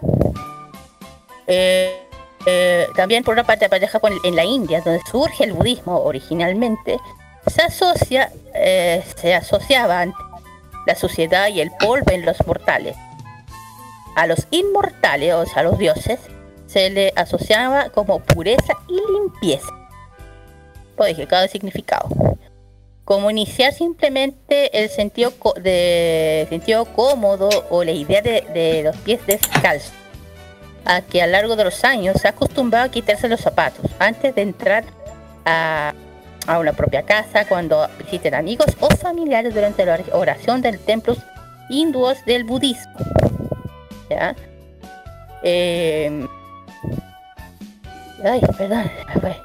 Bueno, yo, y si, están preguntando qué otras partes del mundo o sea, asoció a toda esta cultura de sacarse los pies, sino, eh, uno, uno, de los países es la Unión so er, Social República Soviética. Tenían ese, donde los que se sacan se sacan los zapatos también. Tienen esa tradición. Eh, ¿Qué más podemos hablar? Bueno, también, ojo, también tiene con el tema de lo que está hablando, lo que está pasando en el mundo. Más, más y nada menos que el coronavirus. ¿Puede el coronavirus estar en, nuestros zapatos? Ah, ah, ah. Es, es, posible, pero probablemente no es, no, no, no es un incidente común. Tendrían que darse las condiciones perfectas. Tendrías que haber, haberte parado en un área que tiene virus. Se hubiese transferido, transferido a tus zapatos. Bien, es posible. Ojo. pero probablemente no sea un riesgo. Así que no tengan cuidado. cuando eh, el, eh, habla de la condición perfecta de transmisión, eh, es una, sucesión de hecho con el virus pase de nuestros zapatos al piso de nuestras casas. Que toquemos esa parte de piso, que después nos toquemos una membrana muscosa en nuestros rostros. Ojo. Eh, esa, esa cascada de inventos no es, no es probable que ocurra. Ya, eh, se diría quitarse los zapatos antes de entrar a una casa, eh, una Perfecta personal, pero no debería ser obligatorio. Eh, además de lo que hay microbios que pueden sobrevivir unos pocos minutos, otros pueden hacerlo por días. Así que ojo con lo que digo. y otra cosa también, puede, además que los virus pueden sufrir la presencia de microorganismos, células, es decir, cuando hay, cuando, cuando más sucio se puede decir, este el zapato o peor parto o peor para el virus. Al fin acá el coronavirus es una es, una rica de, en grasas, proteínas. Como todos los virus necesitan las células huéspedes para multiplicarse. No sé si me entiendan un poco de cómo, cómo se, podría contagiar uno a través de los pies. Es por eso que cuando uno, cuando uno posteriormente sale a comprar, uno se saca los zapatos, los limpia, que será. Algunos. Yo creo que Japón también. A ver, ¿qué más podemos hablar? Es por, y, bueno, ya digo, si ustedes, bueno, Japón, quieren, y dicen, no, si en un, en un departamento moderno no pasa, error. Error en todas las dependencias de casas, departamentos, tanto modernos como tradicionales de Japón, es estrictamente obligatorio patos o sí. O sí. Eso, eh, eso es una tradición, porque si tú haces eso, es una es falta, es una falta de respeto al que invita a su casa en Japón tengan cuidado con eso. Uno puede estar aquí acostumbrado en Chile que uno entra a la casa claro, entra a la casa con hasta, con, hasta con los pies con, o sea, hasta los zapatillas con barros entra a la casa, digámoslo. No, no, y algo peor, no solamente con barro, algo peor que el barro, que aquí estaba acostumbrado que hasta, eh, hasta no sé si te ha pasado que uno entra a la casa y dice, ¿qué es ese olor? Hay un olor raro. Ya, ya hablando de ese olor. Continúa nomás, Kira. Estoy hablando de eso. Por eso digo, aquí estamos acostumbrados a eso. Pero ya saben, si ustedes van, no sé, a Japón, Corea, Vietnam, todos los países de allá, tienen que sacarse los zapatos porque es una tendencia eh, de respeto, todos lados. Eh, y ya saben que no solamente eh, también en China, de hecho, anteriormente se inventó en la China, pues, en la China, hace muchos años que se uh que Japón le, le Japón le, le, le, le ¿cómo se llama? Eh, sacó un poco a la idea a Ya, eh. Ay, espérate que me... No sé por qué me pasó. Hay otro dato importante que casi se me va. Eh, hay un libro, la cultura china, una la cultura china, eh, que hay un libro, uno de los libros que se llama es el Li que se cree que en el periodo de 475 y 221 antes de Cristo. Eh, es la es una es, en, en él se advierte que los zapatos no se no pisen el suelo cuando se entra en un alojamiento que se debe quedar en la puerta. También indica, este en el libro, que un visitante no debe subir a las instancias de los zapatos puestos. Mucho menos si va a ser un anciano quien lo debe, que se le debe respeto. Algo parecido incluso en el texto teórico de otro que se llama eh, ¿ya? y el, este libro Ligi también señala eh, en una audiencia con un gobernante el hombre educado debe entrar descalzos en las y sentarse en una entrera. Al retirarse debe colocarse sus zapatos, pero nunca se lo debe poner mostrar al rey. Es lo mismo Japón. Es casi lo mismo. Si usted entra a una casa japonesa, tiene que entrar con las pantuflas y al retirar se coloca un zapato. Claro que hay diferencia que hay, no, hay con un rey. Estoy con un rey. ¿Ya? En fin, Dios. Eh, reflexiones, eh, preguntas, cuente. Carlos Pinto, usted pidió la palabra primero.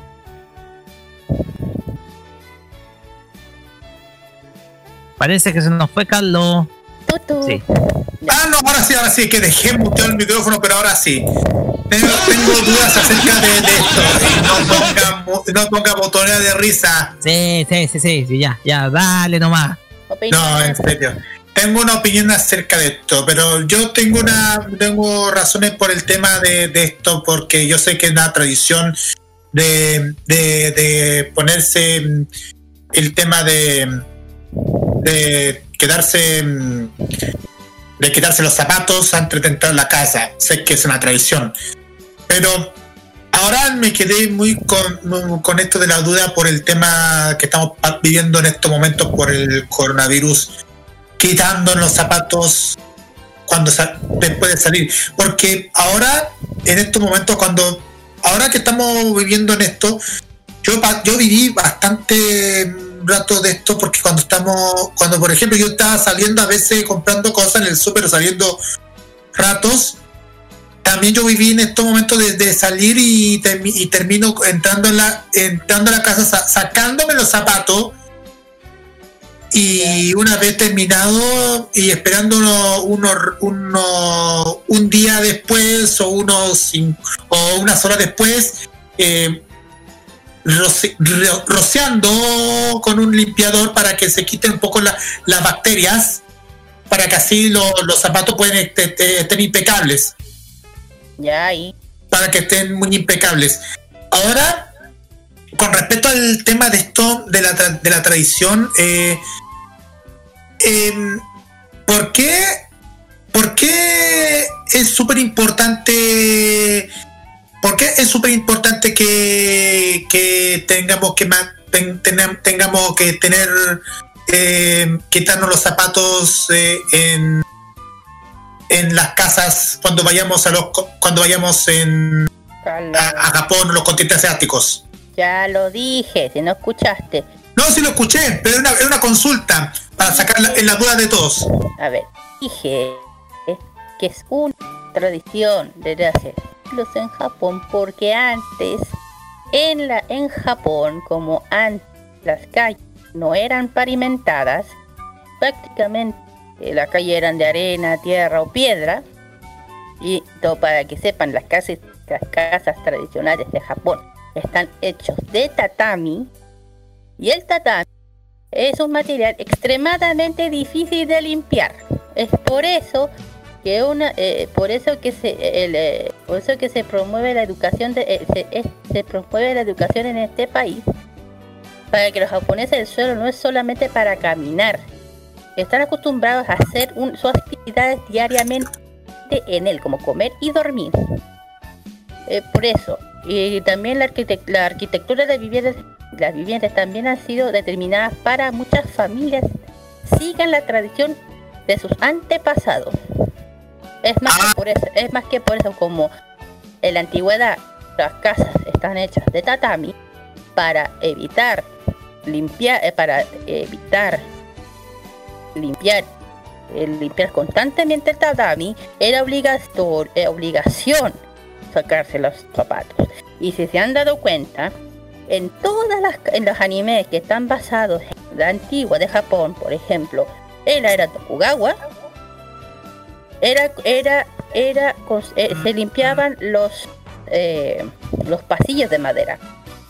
No sé si se han dado cuenta. Sí. Ya. Eh. ¿Por qué se hace eso? Porque cuando ya, porque los japoneses principalmente andan todo el día descalzos. Con, o con, con con la, ¿cómo se llama? Pues con la, con calcetines. Siempre están con calcetines o con sandalias. ¿Y qué pasa? Y esa madera, todos saben que la madera se puede bañar. En Japón, siempre, de hecho, también tienen esa, esa educación de, la limpieza. Ser limpios. Ah.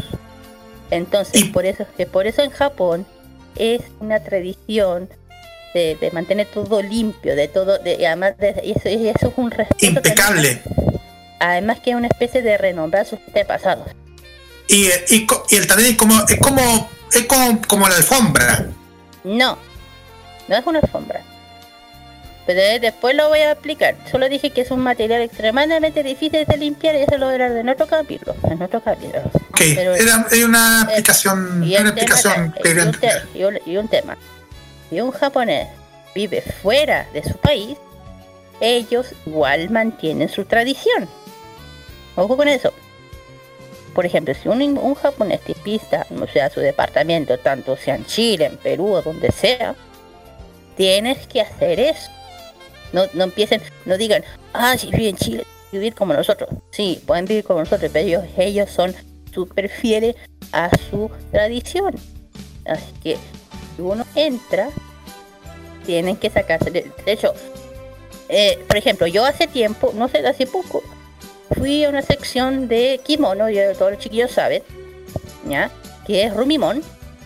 Y es una japonesa que su marido es chileno y que ella hace eh, ¿cómo se llama? Eh, secciones de fotos, de kimonos, yukata, que yo me he sacado, yo me saqué fotos para con ella yo le prometí volver y de hecho cuando tú entrabas a su casa tenías que sacarte los zapatos.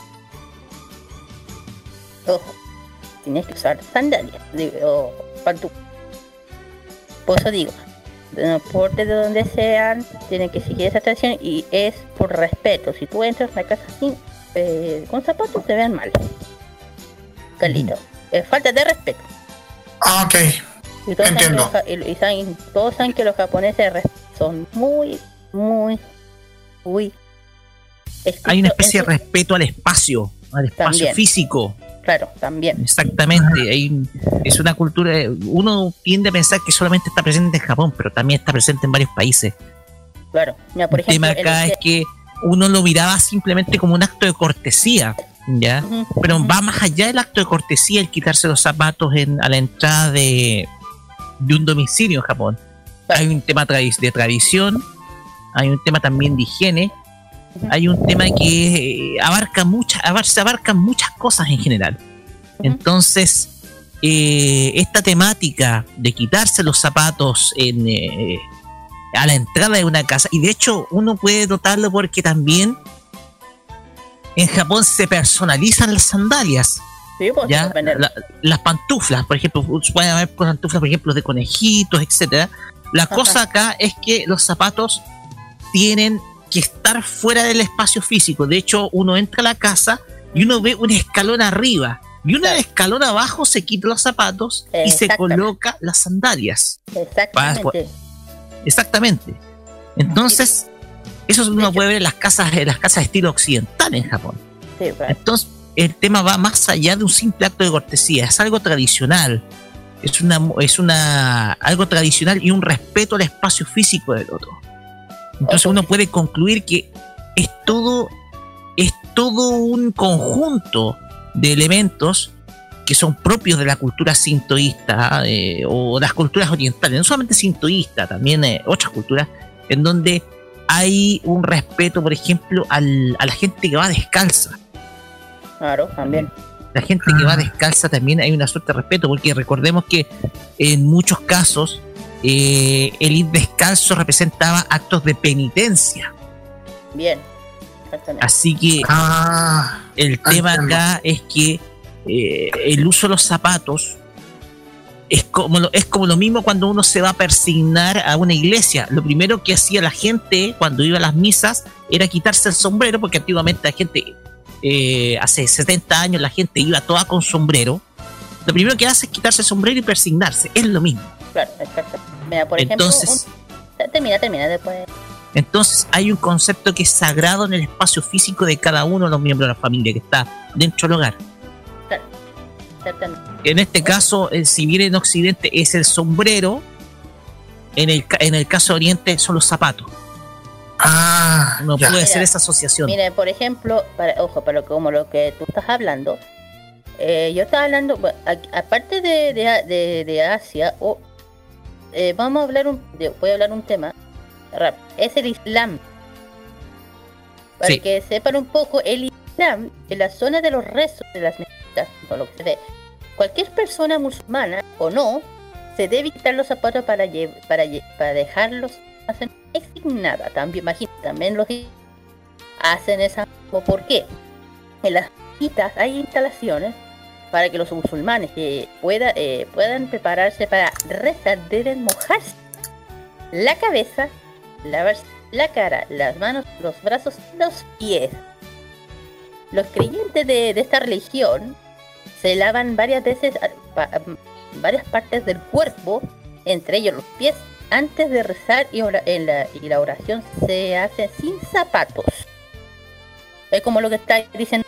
La costumbre de se, eh, se extiende a las casas, pues el hogar el de los islámicos no deja de ser un espacio más o menos sacrosanto. Sacrosanto más. De lo, entre otras culturas. lo, lo, impresionante que la gran mezquita de la Meca, que es una de, una de las mezquitas más famosas del mundo, casi vacía durante la celebración de, de Ramadán. Yo creo que todo el mundo sabe lo que es Ramadán. La principal fiesta de los musulmanes. Exacto, que solamente solamente están, están perdidos el acceso a los varones, las mujeres no. Que no saben eso. Y, se hace una especie de paralismo, se promueve ese día de, pureza y de limpieza del Islam al quitarse los zapatos al entrar. Se aseguran que no haya nada impuro cuando oran en las casas sagradas como la mezquita. No, no, solamente es como tú estabas hablando, es como lo tú lo estás mencionando. ¿ya? Para que vean que no solamente en China, Japón, también en Islam. ¿Ven? Cada uno tiene su importancia. Por ejemplo, hay otra, otro que es el, el Imperio Otomano. Todos saben que es el Imperio Otomano, ¿cierto? Sí. Eh, lo que era la extensión de antiguo que de antiguo reino que tenía sus capitales en lo que es la actual Turquía. Claro, más o menos Serbia, más por esas partes. Es que más que nada eh, Turquía, porque Serbia era una de las extensiones del Imperio Otomano. Claro, más o menos en ese, claro, Turquía que se conocía como Terica, eh, Terlik, se decía esa eh, que también se, se, quitan los, los, también entran con los zapatos en sus casas también, imagina, no solo parte por, parte por el tema del Medio Oriente, en fin, eh, sobre el tema de, de, hecho una cosa de Japón, volviendo al Japón, de hecho se han dado, se han dado cuenta de algo, cuando en, la- en las habitaciones de los japoneses, especialmente los jóvenes, se han preguntado por qué no tienen zapatos en su closet. ¿Sí? No, Sí, sí. porque- Ah, sí. ¿Por qué no hay zapatos en los closets? Porque están guardados ¿dónde? En el Genka. Mm, en el Genka. Roque. el Yenka. Sí, pues no sé si al- alguien se ha dado cuenta de dónde guardan los zapatillas de marca, todas esas cosas, bueno. Que las dejan a, eh, a un lado, claro, dependiendo de, de la casa, porque si es muy chica la casa, ahí jodiste. Claro, no hay, no hay más Pero, espacio. no, ahí no. Pues Eh, bien. Más opiniones de nada. por el momento no. En mi caso no. No, Sí, yo tampoco. Vamos directamente. Es algo Ya. curioso que sin duda alguna nosotros tenemos que recordar siempre porque nos puede tocar ir a Oriente y Sí. obvio hay que hay que hay que respetar la tradición la Sí. tradición hay que hay que a- acoplarnos a la tradición oriental si es que vamos a Oriente a una casa así que Exacto. eh, si van a Oriente si van a Japón no se les olvide eso no olvidar Respeten, respeten la tradición. En fin, ya terminamos con el tema, vamos con el fashion, ay, con las canciones. Con la música. Ya, pues eso dije, con las canciones. Vamos, con la primera canción es una es un opening que todo el mundo se va a ir el carrera a la cresta. Eh, una de la- eh, es de Puta Tomo Tomoji con la canción Tip Out de la serie Hana Yori Dango, la real. La verdadera. oye ¿sabéis qué? a ver yo me acordé de Resident Evil y no, oye y cuando contaban oye decían Hana Yoridango y gritos Es que, Sí. es que, es que cuando es que por eso la Resident Evil se da, se da en la Kodama. Es por eso que era tan nombran tanta Hana Yoridango porque esa la serie la, la da en la Kodama, por eso. En fin, la otra es también una calle carne, la, la, la intérprete Sonia de Tenchi Muyo, la, el opening eh, el opening de Tenchi Universe de Tenchi Muyo. Está dentro de los mejores openings de la década de los 90 ese. Sí, va- vamos a ir con emprendimientos.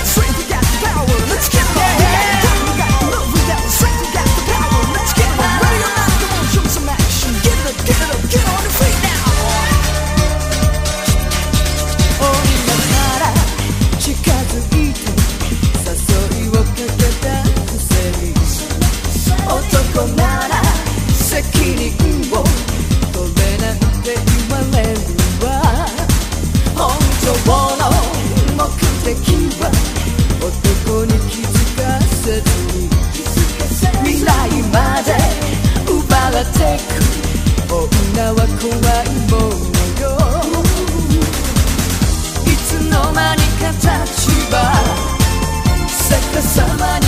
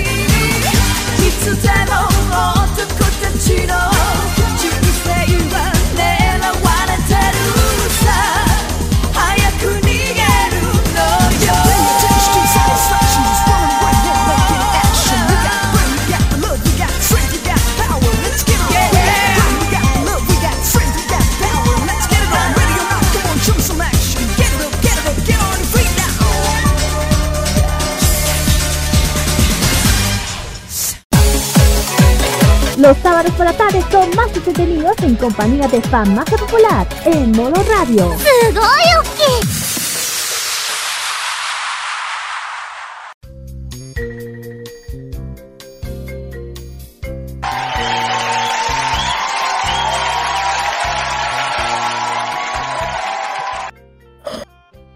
Muy bien, chiquillos, ya hemos vuelto ya de, del fashion y ojalá que les haya interesado el tema.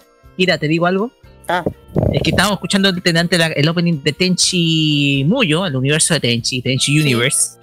Y te digo algo, que no se enojen mucho nuestros amigos dobladores chilenos, me gusta más la versión japonesa que en español latino. Sí, me gusta más la versión japonesa, sí, muy buena. Está bien, está bien, sí. uno tiene su opinión, está bien. Bueno, es tu opinión. Pero me gusta, a mí me gusta más la en español. Cada uno tiene su opinión. En fin, vamos con el emprendimiento geek. El emprendimiento de este sábado es Nation, Nation Geek Chile. Vamos a hablar sobre esta tienda que le, toca, ya dije, toca. Eh, ellos es una tienda que ofrecen poleras personalizadas, por, poleras, eh, también hacen, ¿cómo se llama? Póster a también tiene, está el tema de los Megamix, estos, estos, ¿cómo se llaman los ¿Cómo se llaman estos puzzles, Carlos? Los cuadrados. Esto, esto, ¿cómo se llama? Megamax. Eh... Megamix. No, Cubox. Cubox, los Cubox. También tiene... Rubix. Rubix, eso mismo, los Rubix. Y también tienen, eh, y no solamente eso, también tienen eh, productos de cosplay o eh, productos de cosplay, por ejemplo. Tienen la capa de Shingeki no Kyoji, para lo que quieren hacer cosplay justamente de la serie. Quiero el de las alas, quiero el de las alas. Ya, esa es la que estoy nombrando. Esa, por, para que, sepan, tiene un, descuento, tiene un descuento de un 20% sobre el valor real, que vale 9.990.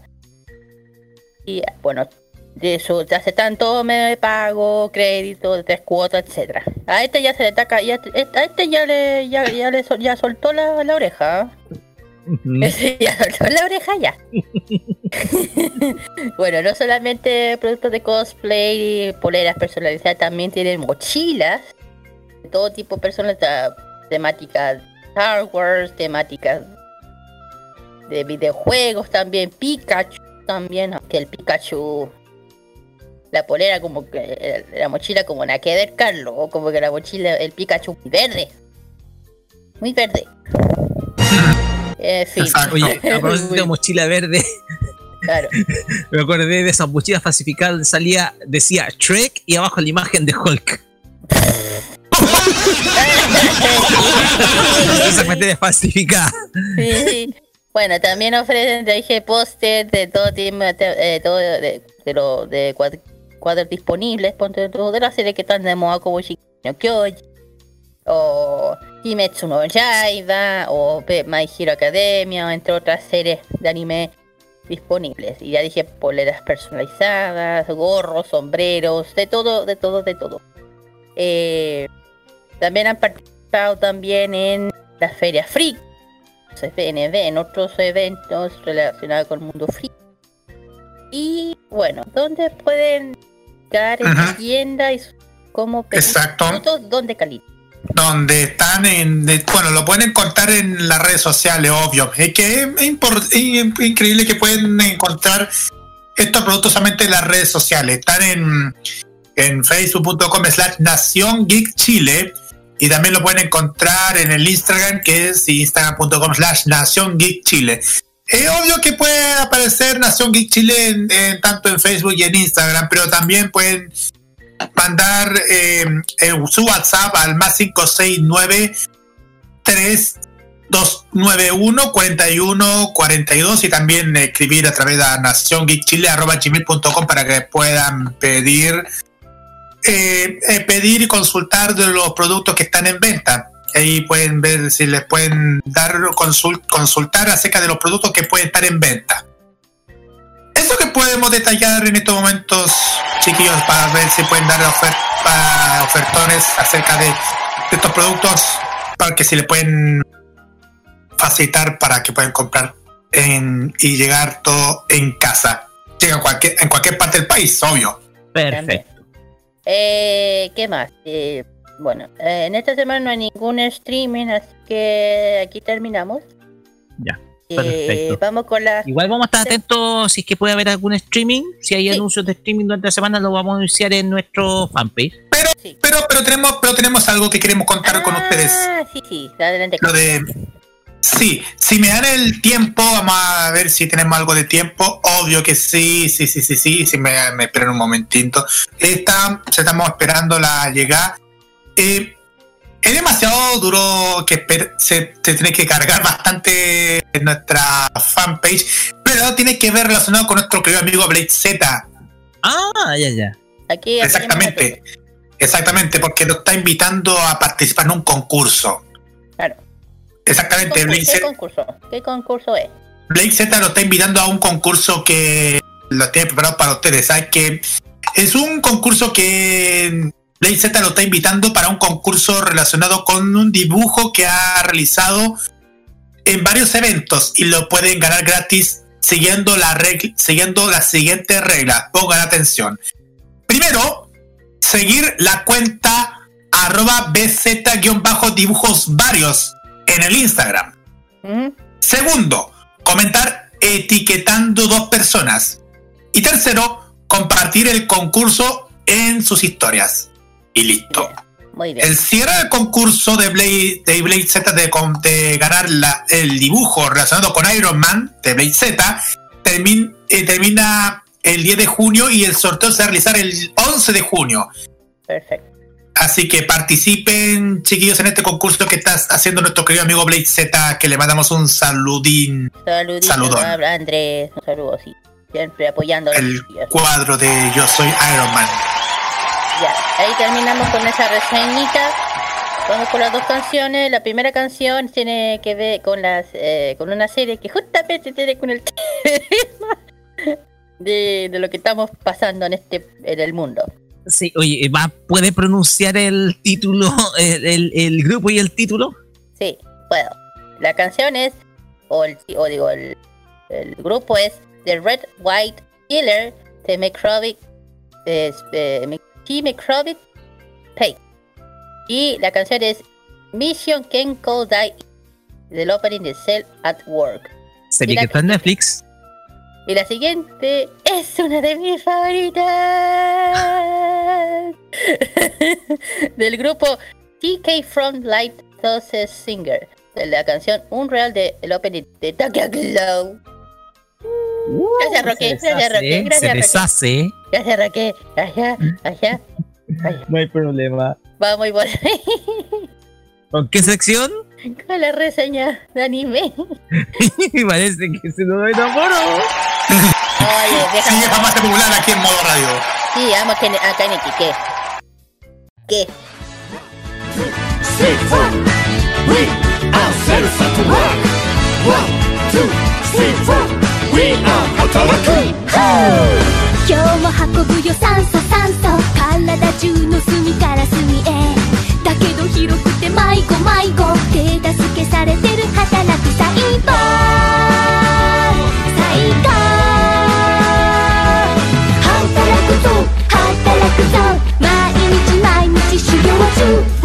今日も雑菌排除排除細菌ウイルス出てこいや絶対逃がすなユーソユーソプロフェッショナルな働く細胞最高。働くぞ働くぞ毎日毎日戦場37兆個の一人すぐに会えるのはいつかな誰かのために一生懸命あなたも私も必死に働いてる。みんなのためにみんなのため命がけだぞプライド持って健康を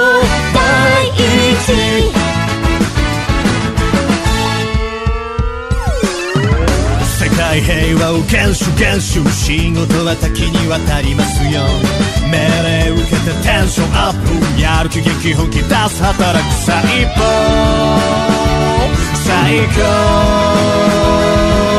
働くぞ働くぞ。毎日毎日ドラマティック。異常はないかチェックチェック。やれやれ一息入れますか。お疲れ。はいお茶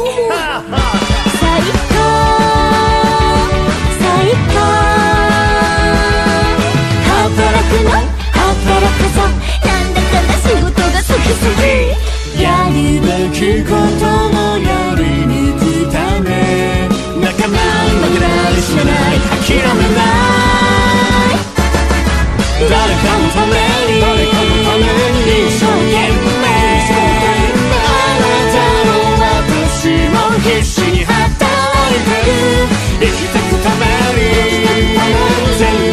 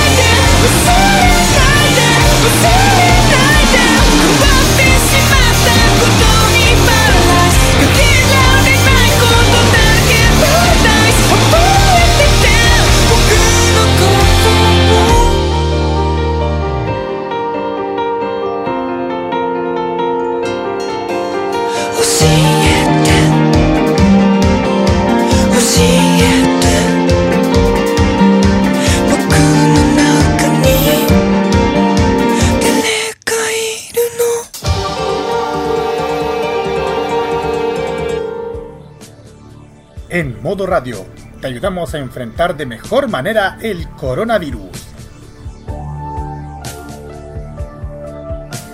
Existen elementos de uso bastante común en el hogar que con solo tocándolas puede representar un riesgo de contagio del COVID-19. Usando un alcohol desnaturalizado y algodón, puedes limpiar objetos de uso general en casa como teléfonos celulares, teléfonos fijos, controles remotos de televisor, mouse y teclados de computadoras. Con esto contribuyes a tu propia defensa y de quienes más quieres. Prográmate con tu salud. Modo Radio es para ti.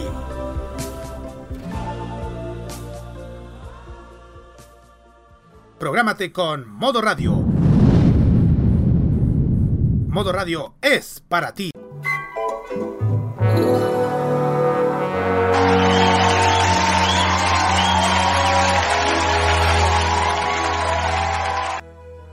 Continuamos acá en Farmacia Popular por modo radio y llegamos a otra de nuestras secciones tradicionales de nuestro programa a partir de este año, que es la reseña anime, la reseña anime de la semana, que en esta ocasión va a estar dedicada a una serie animada del año 2004, una serie que creo a muchos tiene que haber cautivado y a otros tiene que haberlos dejado descontentos con el final.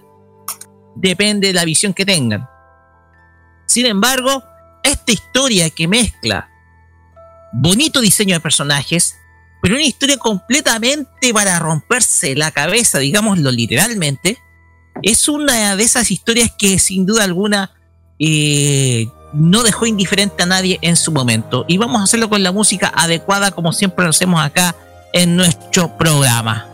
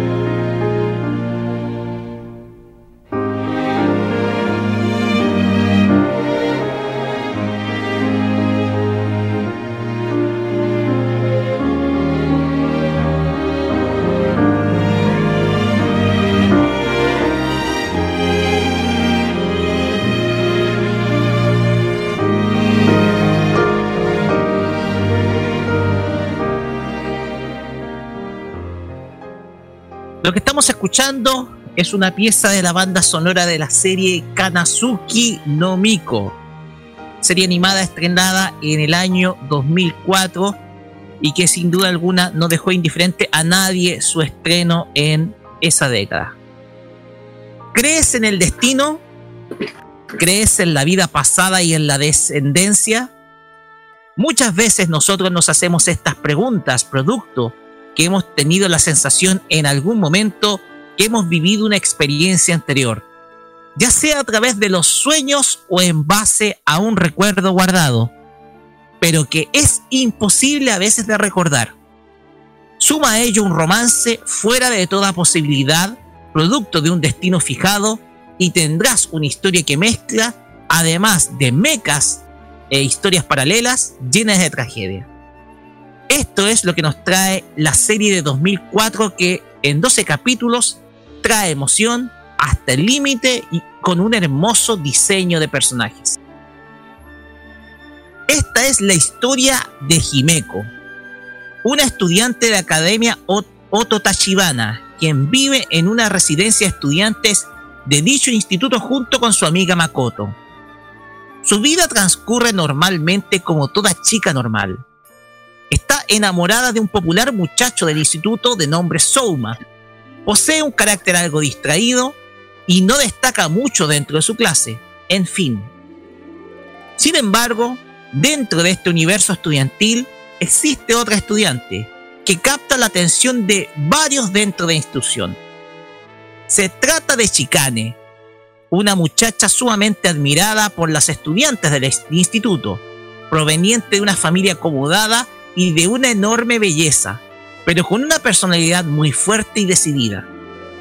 Al contrario de Chicane, es una muchacha que llama la atención de todos, además de pertenecer al club de arquería, transformándose en una suerte de referente de todos los estudiantes, sobre todo las del sexo femenino. Todo es normal hasta que llega el mes de octubre, mes en el calendario japonés calificado como el mes sin Dios. Toda la tranquilidad del ambiente se quiebra con la aparición de una extraña máquina que provoca el caos en el tranquilo pueblo de Majorova. Se trata de una de las ocho cabezas del Orochi, un dios malvado dentro de la tradición japonesa que es manejado por la hermana Miyako, una monja religiosa que es una de las ocho escogidas para ser una de las cabezas de dicho demonio, cuyo propósito es la destrucción del mundo. Dentro de este escenario, Himeko y Chikane son la clave para salvar al mundo de esta amenaza. Ambas son la representación de las sacerdotisas del Sol y de la Luna, respectivamente, y constituyen la llave para despertar el llamado Ame no Murakumo, una esperanza para así derrotar al Orochi.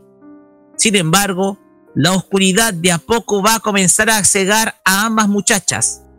Jimeko de a poco va a comenzar a sentir el peso de dicha responsabilidad, tanto que no logra soportar la carga de ser una de las sacerdotisas salvadoras. Mientras tanto, Chicane de a poco comienza a obsesionarse con su compañera sacerdotisa, tanto que de a poco aflorarán sentimientos tóxicos de parte de su persona. Entre esos dilemas está Souma, quien sufre también con la presencia de su hermano, quien es una de las cabezas del Orochi. Tanto que también los une un destino oscuro que va aflorando de a poco en su interior. Todo ello conforma una verdadera guerra que enfrenta el bien y el mal en una historia que puede ser relajada, pero también muy dramática. Vamos con los personajes, comenzando por Himeko Kurusugawa. Es una estudiante de 16 años que estudia en la Academia Ototachibana. Es una muchacha hermosa, pero muy distraída, quien vive con su amiga Makoto. Además de gustar de su afición por la fotografía. Sin embargo, al llegar el mes de octubre, el mes sin Dios, su vida cambiará por completo.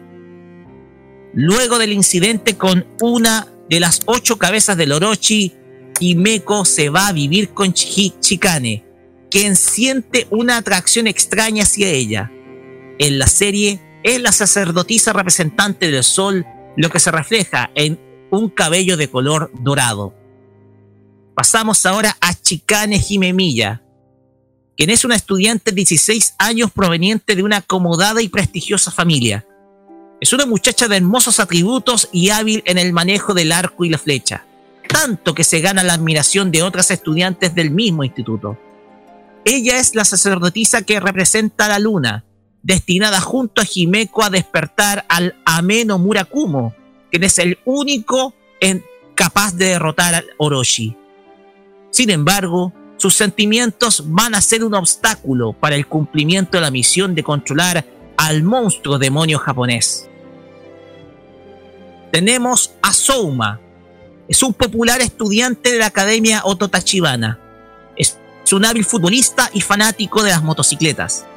Sin embargo, tras esta apariencia se, se cinde el trauma de la pérdida de su hermano Suasa.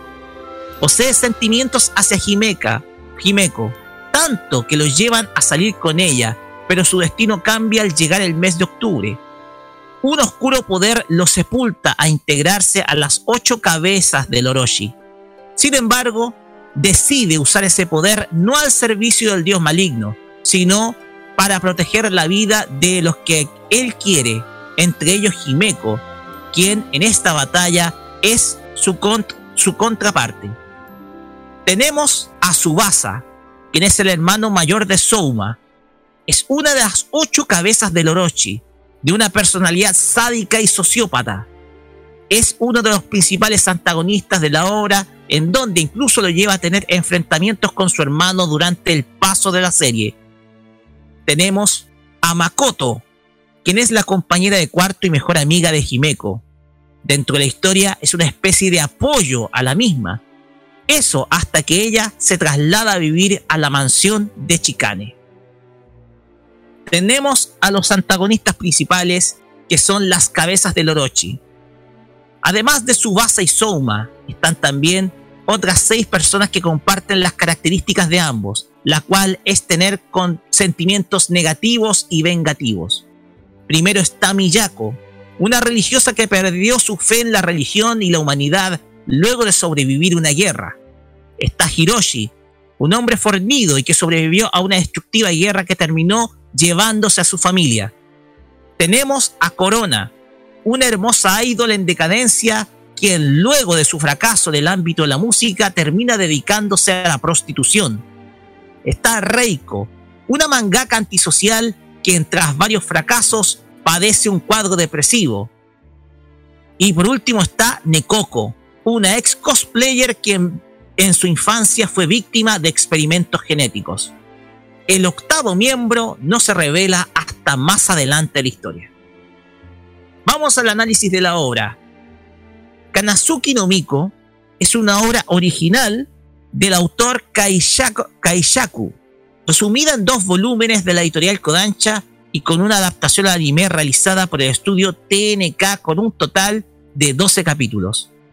La serie destaca muchas cosas interesantes, entre las que se cuentan el romance, la acción, algo de comedia entre los antagonistas y dilemas éticos los cuales se encuentran presentes en cada uno de los personajes. En lo que respecta a la acción, esta serie emplea el uso de tanto de mechas como, en el caso de los antagonistas, como el uso de espadas samuráis correspondientes a los personajes principales, quienes emprenden una lucha al más puro estilo japonés. Las batallas logran entregar emoción a una historia que en su transcurso se percibe muy oscura. La historia en su desarrollo da un vuelco ideológico de parte de uno de los personajes, todo con el común denominador de la presencia de sentimientos oscuros, los cuales tiñen el corazón de una de las protagonistas. En lo que respecta al romance, vemos la presencia de sentimientos de varios tipos, destacando la presencia de romances de tipo de romances de tipo LGBT de varios de los personajes femeninos, destacándose el romance entre Shikane y Himeko, a tal punto que la relación va derivando de sentimientos puros a algo oscuro y obsesivo de parte de la sacerdotisa de la luna. También hay romance heterosexual entre Himeko y Souma, el cual es el más evidente dentro de la historia, puesto que hay un momento en que se formaliza dicha pareja. La serie muestra un cuestionamiento de los sentimientos posesivos y obsesivos que terminan de transformar los sentimientos de amor a algo completamente tóxico e impuro, el cual tiene su clímax en cierto momento de la historia en donde Shikane toma una posición completamente perversa. En general, la serie cuestiona los falsos romances basados en sentimientos tóxicos y posesivos, los cuales conforman una amenaza latente en toda relación sentimental. Cuando estos sentimientos se hacen presentes, es en definitiva el momento donde se acaba el amor. El amor verdadero nace del sentimiento de dos personas donde no existe ni un, ni un dominante ni un dominado. Es una balanza que equilibra las emociones de ambos y cuyos sentimientos son compartidos mutuamente. En general, la serie rescata varios elementos de la tradición sintoísta de Japón, entre ellos que se cuenta la santificación de las fechas del calendario japonés, la veneración sagrada al sol y la luna como deidades, el papel de las sacerdotisas como representantes o encargadas de tales deidades, las batallas tradicionales japonesas, en fin. Kanazuki no Miko va más allá del romance y es una historia completa y vertiginosa, emotiva e interpretativa, algo, algo que vale la pena ver en estos difíciles momentos que vive nuestro mundo. Con esto pasamos al comentario de los panelistas, muchachos, si es que vieron la serie o no. Estimados, dejo el comentario a ustedes. Sí, yo sí la vi. A ver, esta serie yo la vi hace mucho tiempo en la Kodama. Yo la vi completamente. De hecho, era una de las series obligadas en la Kodama, en el ciclo de la Kodama. Eh, es cierto, es una muy una excelente, a pesar que fueron pocos los episodios, pero fue una de serie eh, dentro del género Yuri. Eh, aparte que también es una, una aparte de, una historia compleja, porque es compleja de entender, porque como, como tú dijiste, aquí es algo que aquí mezclan cosas que yo hablé hace tiempo sobre el tema de los calendarios, ¿se acuerdan? Del calendario lunar y el solar, que en Japón lo hacen así. Eh, como tú también dijiste, y del, sintoísmo, claro, todo viene del sintoísmo, todo esto de, de la deidad, de, los dioses de la luna, del sol. De hecho, lo, de eso, de eso del sintoísmo lo voy a hablar en, otro, en, otra oportunidad también, para que la gente entienda. En fin, eh, una serie muy linda, igual eh, habla de muchos temas importantes, como tú dijiste, entre la, el tema de las parejas, el tema de las relaciones, de las cosas, de, de, la, de, una, de una relación tóxica que en la realidad ocurre eh, y ojo, en la serie también ocurren cosas picantes. Muy picantes. No y es para mayores. 8 años esta película, esta serie. Para que el carro que no lo dijo, es para mayores de 8 años. ¿Por qué? Porque tiene escenas un poco turbias, puede Especialmente con las dos protagonistas y con el tema de la Jime, con la, con la Jimeco. Eh, pero es muy linda, pero es muy compleja, yo le digo, veanla, especialmente el manga, lea los dos mangas, porque son dos nomás, ahí se entiende casi todo. Eh, la deuda con el manga, voy a, de hecho, De hecho, en la época cuando estaba la Kodama, cuando terminó esta serie, terminó con todo, con toda la que vimos la serie, con un gusto puta, queríamos más. Todos los fanáticos de, de Karazuki Tomiko quedaron con el dicho, habrá más, lamentablemente, el, mangaka de Karazuki Tomiko no las dejó, ahí lo terminó. De hecho, se, no, ah, de hecho en la época se, se le preguntó si iba a haber segunda temporada. Hasta entonces son puros rumores, no se ha dicho nada. Todo está ahí, quedó, el rumor quedó ahí en el limbo. De algún momento lo hará, no, no lo sé, no creo, porque como no está el manga escrito, a quién sabe. Pero yo digo, yo siempre dije, esta debería, es yo, Debió haber tenido una segunda temporada, mi opinión. Debió. Y mira, yo, yo no soy muy de, de las series Yuri, aunque me gustan, sí. Pero esta es la que más me marcó junto con Utena. Junto con Utena. Estas dos son las que más marcó el tema. Y además que hay que decirlo. La banda sonora la banda sonora de, Kanas, de Kanazuki Omiko es, es maravillosa, es hermosa. Es hermosa. Sí, especialmente el opening y el ending, te juro. Eh, eh, son de las pocas opening y ending que uno ya, wow, y de hecho las puedes escuchar tantas veces y no te aburres.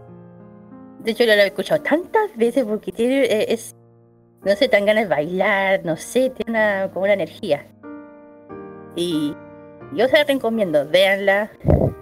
Eh, les va a gustar. Especialmente como dijo el Roque, eh, dan enseña, aparte muestran parte de la cultura religiones de Japón. Yo dije el tema de la de las espadas, el tema del mismo que en Japón es realmente importante. Eh, yo le recomiendo 100%, véala, es muy bonita, muy bonita, pero eso sí tienen que estar pegados en el, en el computador, porque despejas un ojo, eh, sacas un ojo y vaya a detalle a perder un capítulo. Exactamente, es muy vertiginosa. Sí, yo les digo. Vertiginosa la serie. No, sí, yo te digo, sí. O sea, tiras la cabeza para el lado y ya te perdiste la escena y está ahí. ¿Dónde me quedé? ¿Dónde me que perder ese quedé? detalle, que tenga los ¿Dónde me ojos quedé? atentos, puesto ahí. Claro, y para que, para que lo entiendan bien porque es complejo. Eh, mira, creo yo voy a pedir la palabra, chiquillos, porque mm, voy a dar detalles acerca de todo esto. Primero voy a partir por los sellos. Los sellos de la serie Himeku lo hizo Noriko Shitaya, Shikane lo hizo Ayako Kaya Kawasumi, eh, los otros personajes, los, sacerdoti- las sacerdotistas. Los, sí, los, los, los Orochi, eh, Tsubasa lo hizo Yasunori Matsumoto. Ah, miren, Sister Miyako lo, lo hizo Ikue Otani. Muchos ya lo pueden ubicarla. La voz de Pikachu. Higo, Hiroshi lo hizo ya, Yasuyuki Kase. Corona lo hizo Kana Ueda. Reiko Ota lo hizo Mamiko Noto. Nikoko lo hizo Aino Noka. Soma Ogami lo hizo Junji Na- Majima. Y los secundarios, los secundarios, Kazuki Ogami lo hizo Moichi Saito. Yukihito lo hizo Omi Minami. eh, Otoha Kisaragi lo hizo Chinami Nishimura. Y Makoto Saotome también lo hizo Ikue Otani. Eh, hay una cosa que podemos detallar también acerca de todo lo que es de Kanazuki no Miko. Es que en la Anime Expo del 2005, eso en Estados Unidos, eh, una empresa, eh, la misma empresa que es eh, la que produjo la serie, eh, no sé si la, la que produjo la serie o el Kadokawa o el estudio de yo creo que Kadokawa, Kadokawa, sí. Sí. declaró que habían licenciado los derechos de distribución del anime en Estados Unidos.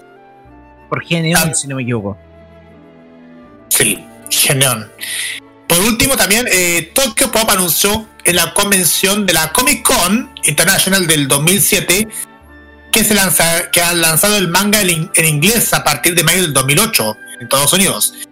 Debido al éxito de esta historia, el grupo realizador Kaishaku incursionó en los crossover, mezclando en una nueva serie a varios de sus personajes reconocidos en otro de sus mangas. Chikane y Himeko son parte de una nueva historia conocida como Kyoshiru no Towa no Sora, pero con otras identidades. Esa serie, esa serie es. Mira, dijiste que Oshiro no Towa no Sora. Y esa es una serie que yo vi también. Hay dos personajes que son iguales a Himeko y a Chikane. Aunque Chikane pasa a ser secundaria. Aunque la personaje principal es parecida a Himeko. De hecho, es del mismo equipo realizador que se llama Kaish- Kaishaku.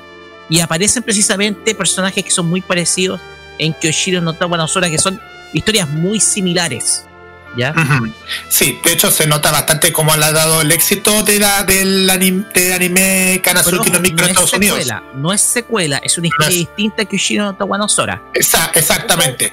Pero tam- y, y finalmente hay una cosa para ya darle pase a la Kira que hizo un, había un drama CD que fue realizado el 25 de noviembre del 2004 y fue basado en la adaptación animada de la serie también.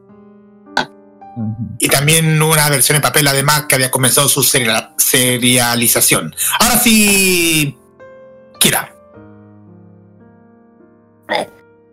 Eh, o sea, yo dije, esta serie fue muy famosa, muy seguida eh, en esa época. Porque fue una.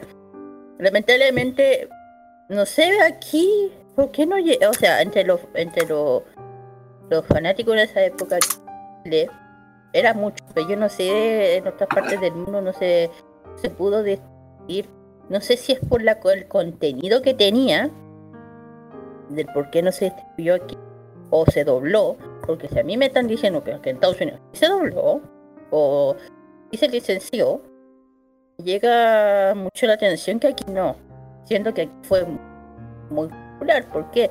Porque hasta en, los eventos de esa época, uno de los cosplay que eran muy, muy que era lo más visto, era justamente el caso de, de ay, yo me acuerdo de, de yo me acuerdo que hubieron varios eh, Himeki Chikan en, en los eventos. Claro, yo, eh, y este, de hecho, este, este era, era, uno de, era una de las series top de la época, junto con los demás Full Metal, eh, Metal, eh, ay, Fullmetal Hana Yuridango, entre otros, otras más. Pero esta era, er, ver, ver los cosplays de esta serie eran constantes, uno ya se acostumbraba. Ahora, otra vez. Y, y a mí me llama la atención que aquí no, no hayan llegado, pero yo dije que puede haber sido por el contenido alto que tiene de picante y además que también tiene un poco de violencia. Claro. Entonces yo creo que no sé si habrá sido por eso ya saben, en esa época igual aquí este tema era un poquito tabú, tabú. Tabú, se puede decir el tema del lipianismo, o el yuri. Era tabú en esa época aquí, se decía en Estados Unidos, creo. Eh, tal vez por eso a lo mejor no se dio. Eh, sobre el otro, es sobre el crossover, yo no sé si el tema de la segunda temporada habrá sido por esto. Sobre te, te respondo, Ira. Te el crossover fue una especie de. No. Espérate, yo sé que no hay segunda. Sé que no hay segunda, pero habrá forma de. de rescatar de, de parte del de Gaka de eh, de para los fans, sabiendo que es una serie super una especie de interpretación de darle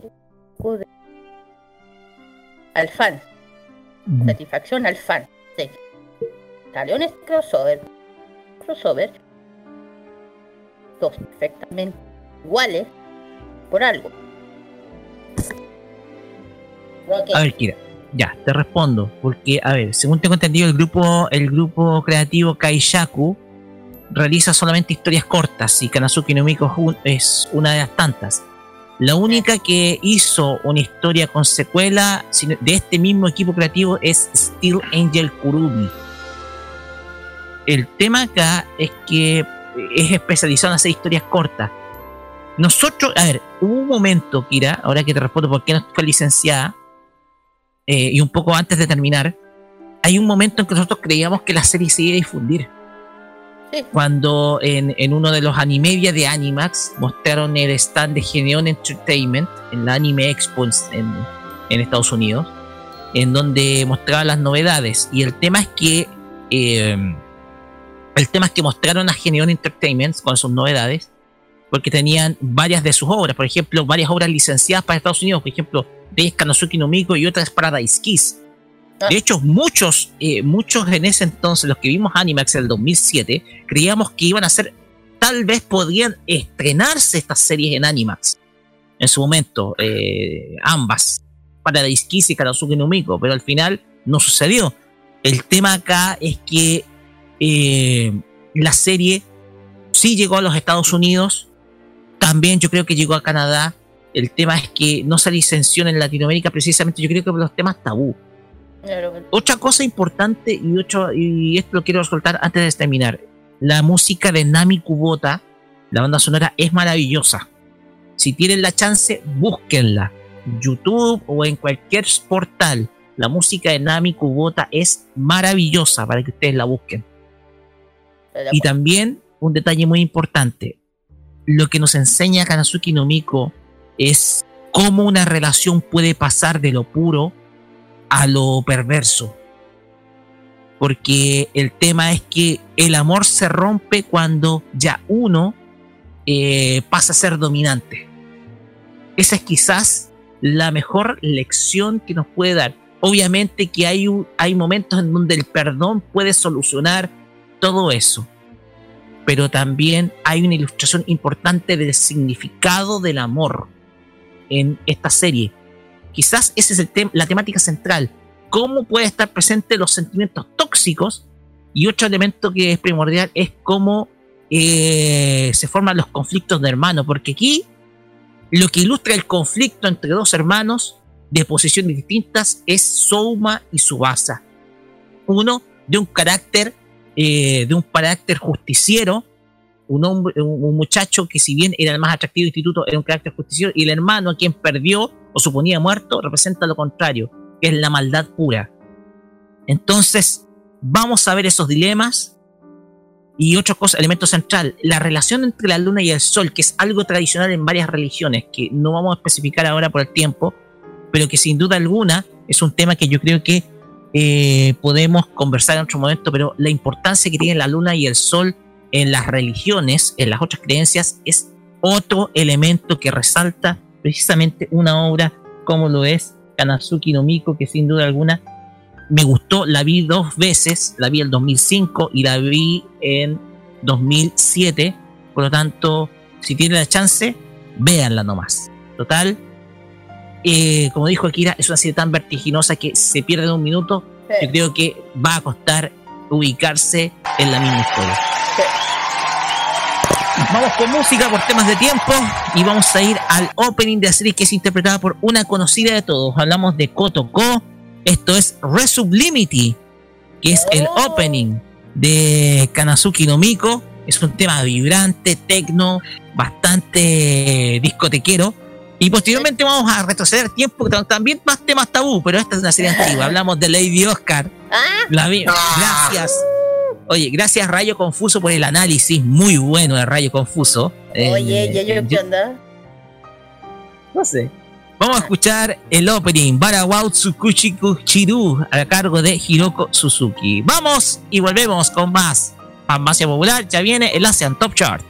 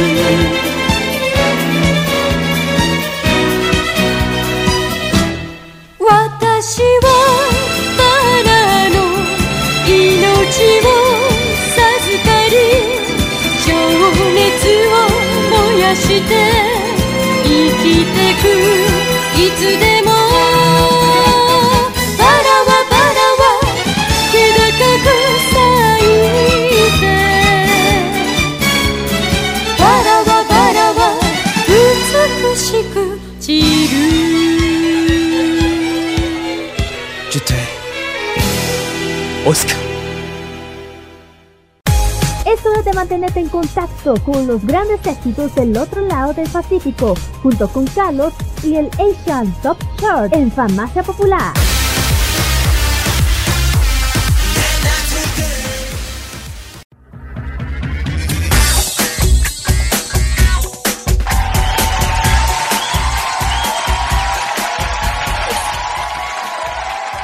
Continuamos en Farmacia Popular por Radio y llegamos a los éxitos de Japón. Junto con Carlos Pinto y el Asian Top Chart. Carlos, cuéntenos las malas noticias de esta semana.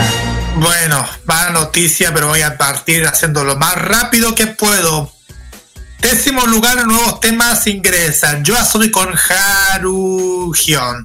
Noveno lugar, también ingresa Green con el tema Yoshikagi no Gel. Séptimo, eh, séptimo, octavo lugar, baja del séptimo a octavo lugar, Hikaru Utada con Time. Séptimo lugar, ahora sí, nuevo tema, Arashi con Love Sweet Reborn. En el sexto lugar eh, se mantiene en esta misma posición Kinyu con, con Haku Jitsu. Estos son los que se podemos detallar ya en el, los temas. eh, ¿Me salté o no? No, está bien. No, es que dije. Hay que, no, dije Hikaru Utada con Time. Dije en octavo lugar. Sí, dijiste. A ver, dijiste octavo. Hikaru- pero dale, Hi- dale el octavo. y- que, que el octavo Hikaru Utada con Time en el octavo lugar. Ya, perfecto. Sí, sí, ya. Ya, ok. Vamos al tiro con los temas que han sonado del quinto al primero. Vamos al tiro y a ver qué son más noticias para todos. Del cuarto bajan al quinto lugar los chicos del Fisha de Gigetandis con el tema Pretender. Ya llevan 57 semanas. Ya en el cuarto lugar Lisa baja, baja y baja. El segundo lugar al cuarto lugar con el tema Good Angel. Por lo menos lleva 56 semanas. Nuevamente también bajan los chiquillos de Official Gigetandis con el tema I Love. Del primer lugar al tercer lugar. Pero los que están subiendo del quinto lugar al segundo está Yoasobi con el tema Yori Nikakeru. Y en el primer lugar, y el que vamos a escuchar en estos momentos, es Eito, que desde el tercer lugar sube a la primera posición del ranking musical del Billboard de este Asia Top Chart. Y posteriormente vamos a escuchar a Ed Sheeran con el tema Shape of You, que en el ranking está en el lugar número 44 Recuerden que los temas del pop también los pueden escuchar en nuestra programación y los lunes, como siempre, en la cajita a las 21 horas 22 Magallanes junto con Roberto Camaño. Vamos y volvemos para la parte final de la farmacia.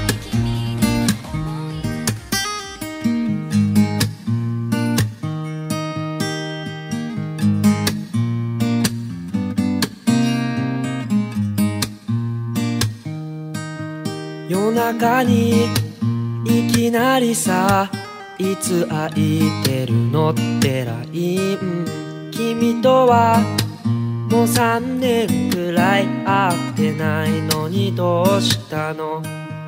あの頃僕たちはさ何でもできる気がしてた。二人で海に行ってはたくさん写真撮ったね。でも見てよ今の僕を。クズになった僕を。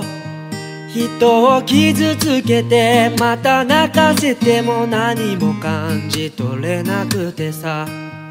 別に君を求めてないけど横にいられると思い出す。君のドルチェアンドガバナのその香水のせいだよ。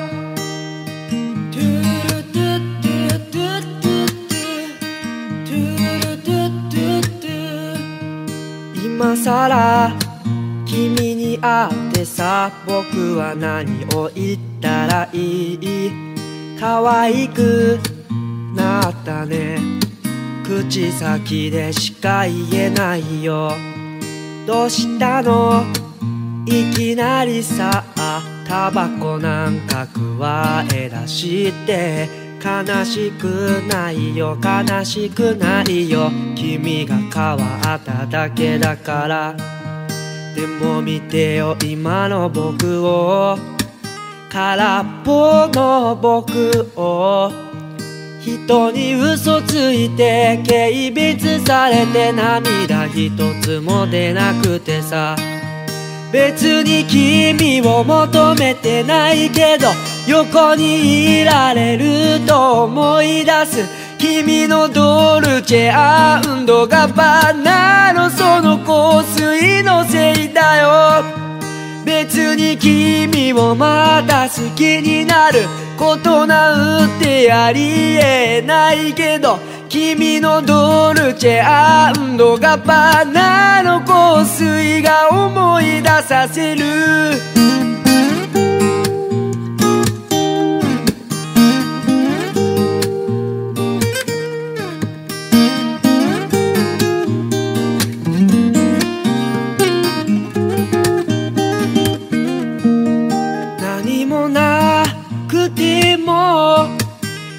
楽しかった頃に戻りたいとかは思わないけど君の目を見ると思う別に君を求めてないけど横にいられると思い出す君のドルチェガバナのその香水のせいだよ別に君をまた好きになる。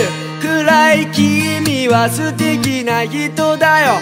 でもまた同じことの繰り返しって僕が振られるんだ。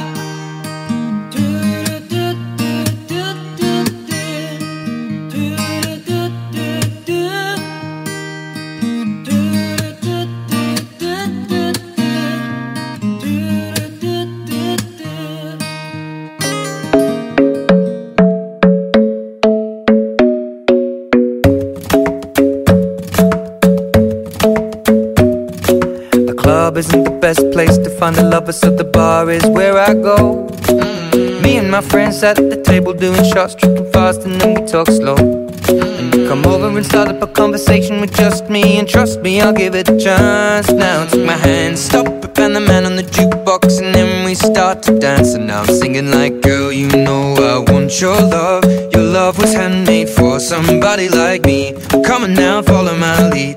I may be crazy, don't mind me. Say, boy, let's not talk too much. Grab on my waist and put that body on me. Come on now, follow my lead. Come, come on now, follow my lead. Mm-hmm. I'm in love with the shape of you. We push and pull like a magnet do. Although my heart is falling too. I'm in love with your body. And Last night you were in my room. And now my bed sheets smell like you. Every day discovering something brand new. Well, I'm in love with your body. Ooh,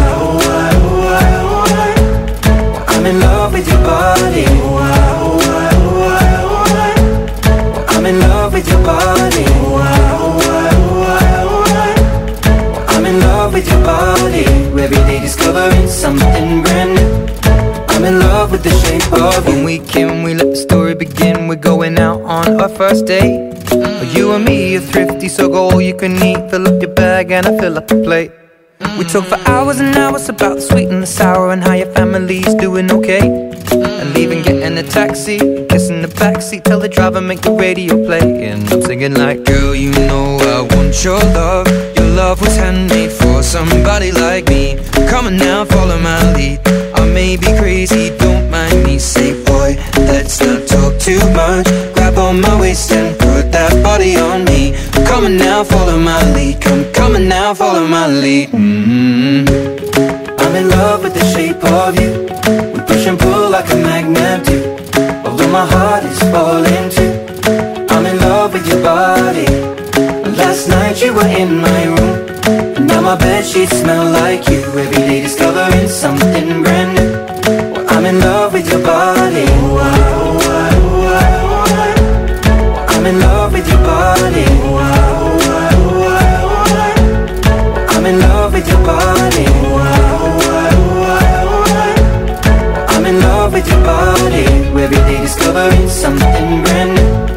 I'm in love with the shape of you. My baby, come on. Come on, be my baby, come on. Come on, be my baby, come on. Come on, be my baby, come on. Come on, be my baby, come on. Come on, be my baby, come on. Come on, be my baby, come on.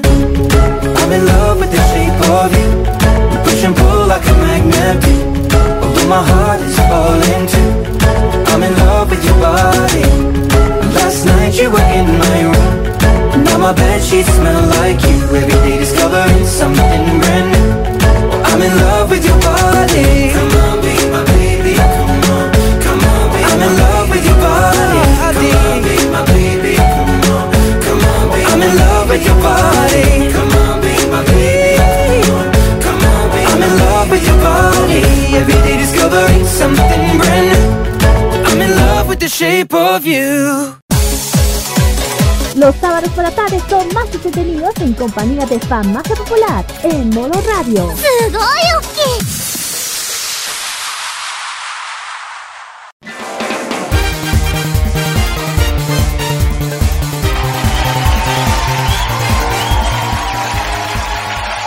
Muchachos, estamos en el límite. Así que, muchachos, antes de despedirnos, vamos con los saludos de inmediato. Yo aquí paso de saludo solamente, solamente lo hago rápido. Saludo a todos que escuchando de Arica, Punta Arenas, de extranjero, de toda mi familia y eso. Bueno, mi parte Rápido, ya. Yo, yo ya les di mi saludo en el game a toda la gente que me ha escuchado, a la, la gente que nos sigue en las redes sociales. Pero yo lo recebo todo en los imbatibles más adelante, así que. Eso nomás, Roque. Así es. Pues bien, no, también de mi parte, un saludo muy especial a. Quiero dedicarme un saludo a mi amigo Felipe Maripangui, que se encuentra en Santiago, quien está en un encierro voluntario en su departamento. Por lo tanto, a él un gran saludo, a él le dedico este programa. Quien eh, eh, aquí su, lo extrañamos, lo extraña su esposa, mi prima Leila y de mí su hijito. Así que un saludo para ustedes, Felipe. Así que un abrazo y mucho, pero mucha suerte. Pues bien, ¿Por qué se pregunta que vamos rápido? Porque estamos rápido porque los imbatibles llegan, pero antes nos despedimos con música. Y lo mm. vamos a hacer con un ending que le gusta a Kira. Es el ending de una serie que nos gusta, nos gustó a los dos, que es One Punch Man.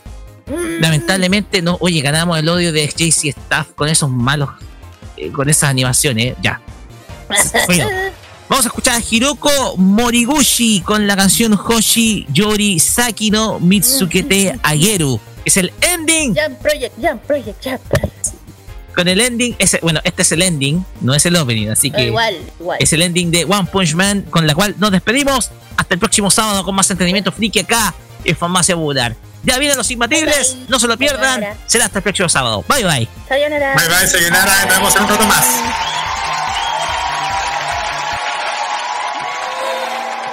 早く帰ってきてね。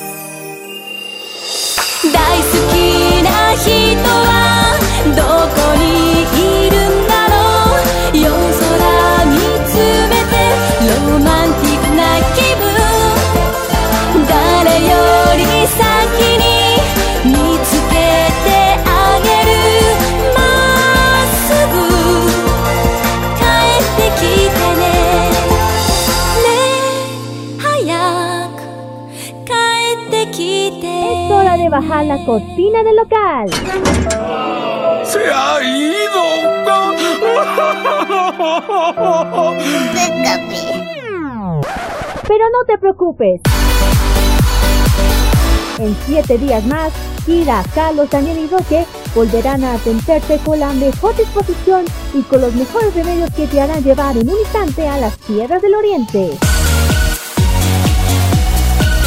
La Patria Friki puede descansar a partir de ahora por la Farmacia Popular. Déjate atender a partir de ese momento en modo radio. Hasta la vista. Adiós. Orboar. Que les vaya chévere. Adiós. Sayonara, troncos. Adiós. Adiós. Adiós. ¡La voten! Adiós. Adiós.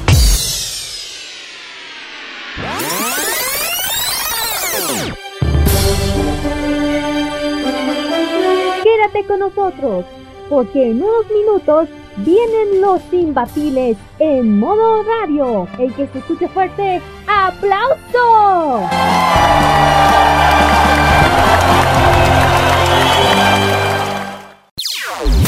Opiniones emitidas en este programa son de exclusiva responsabilidad de quienes las emiten y no representan necesariamente el pensamiento de modoradio.cl.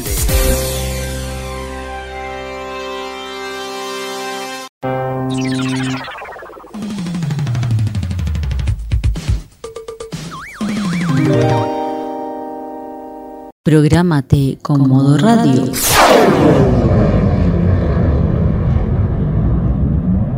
Modo Radio es para ti.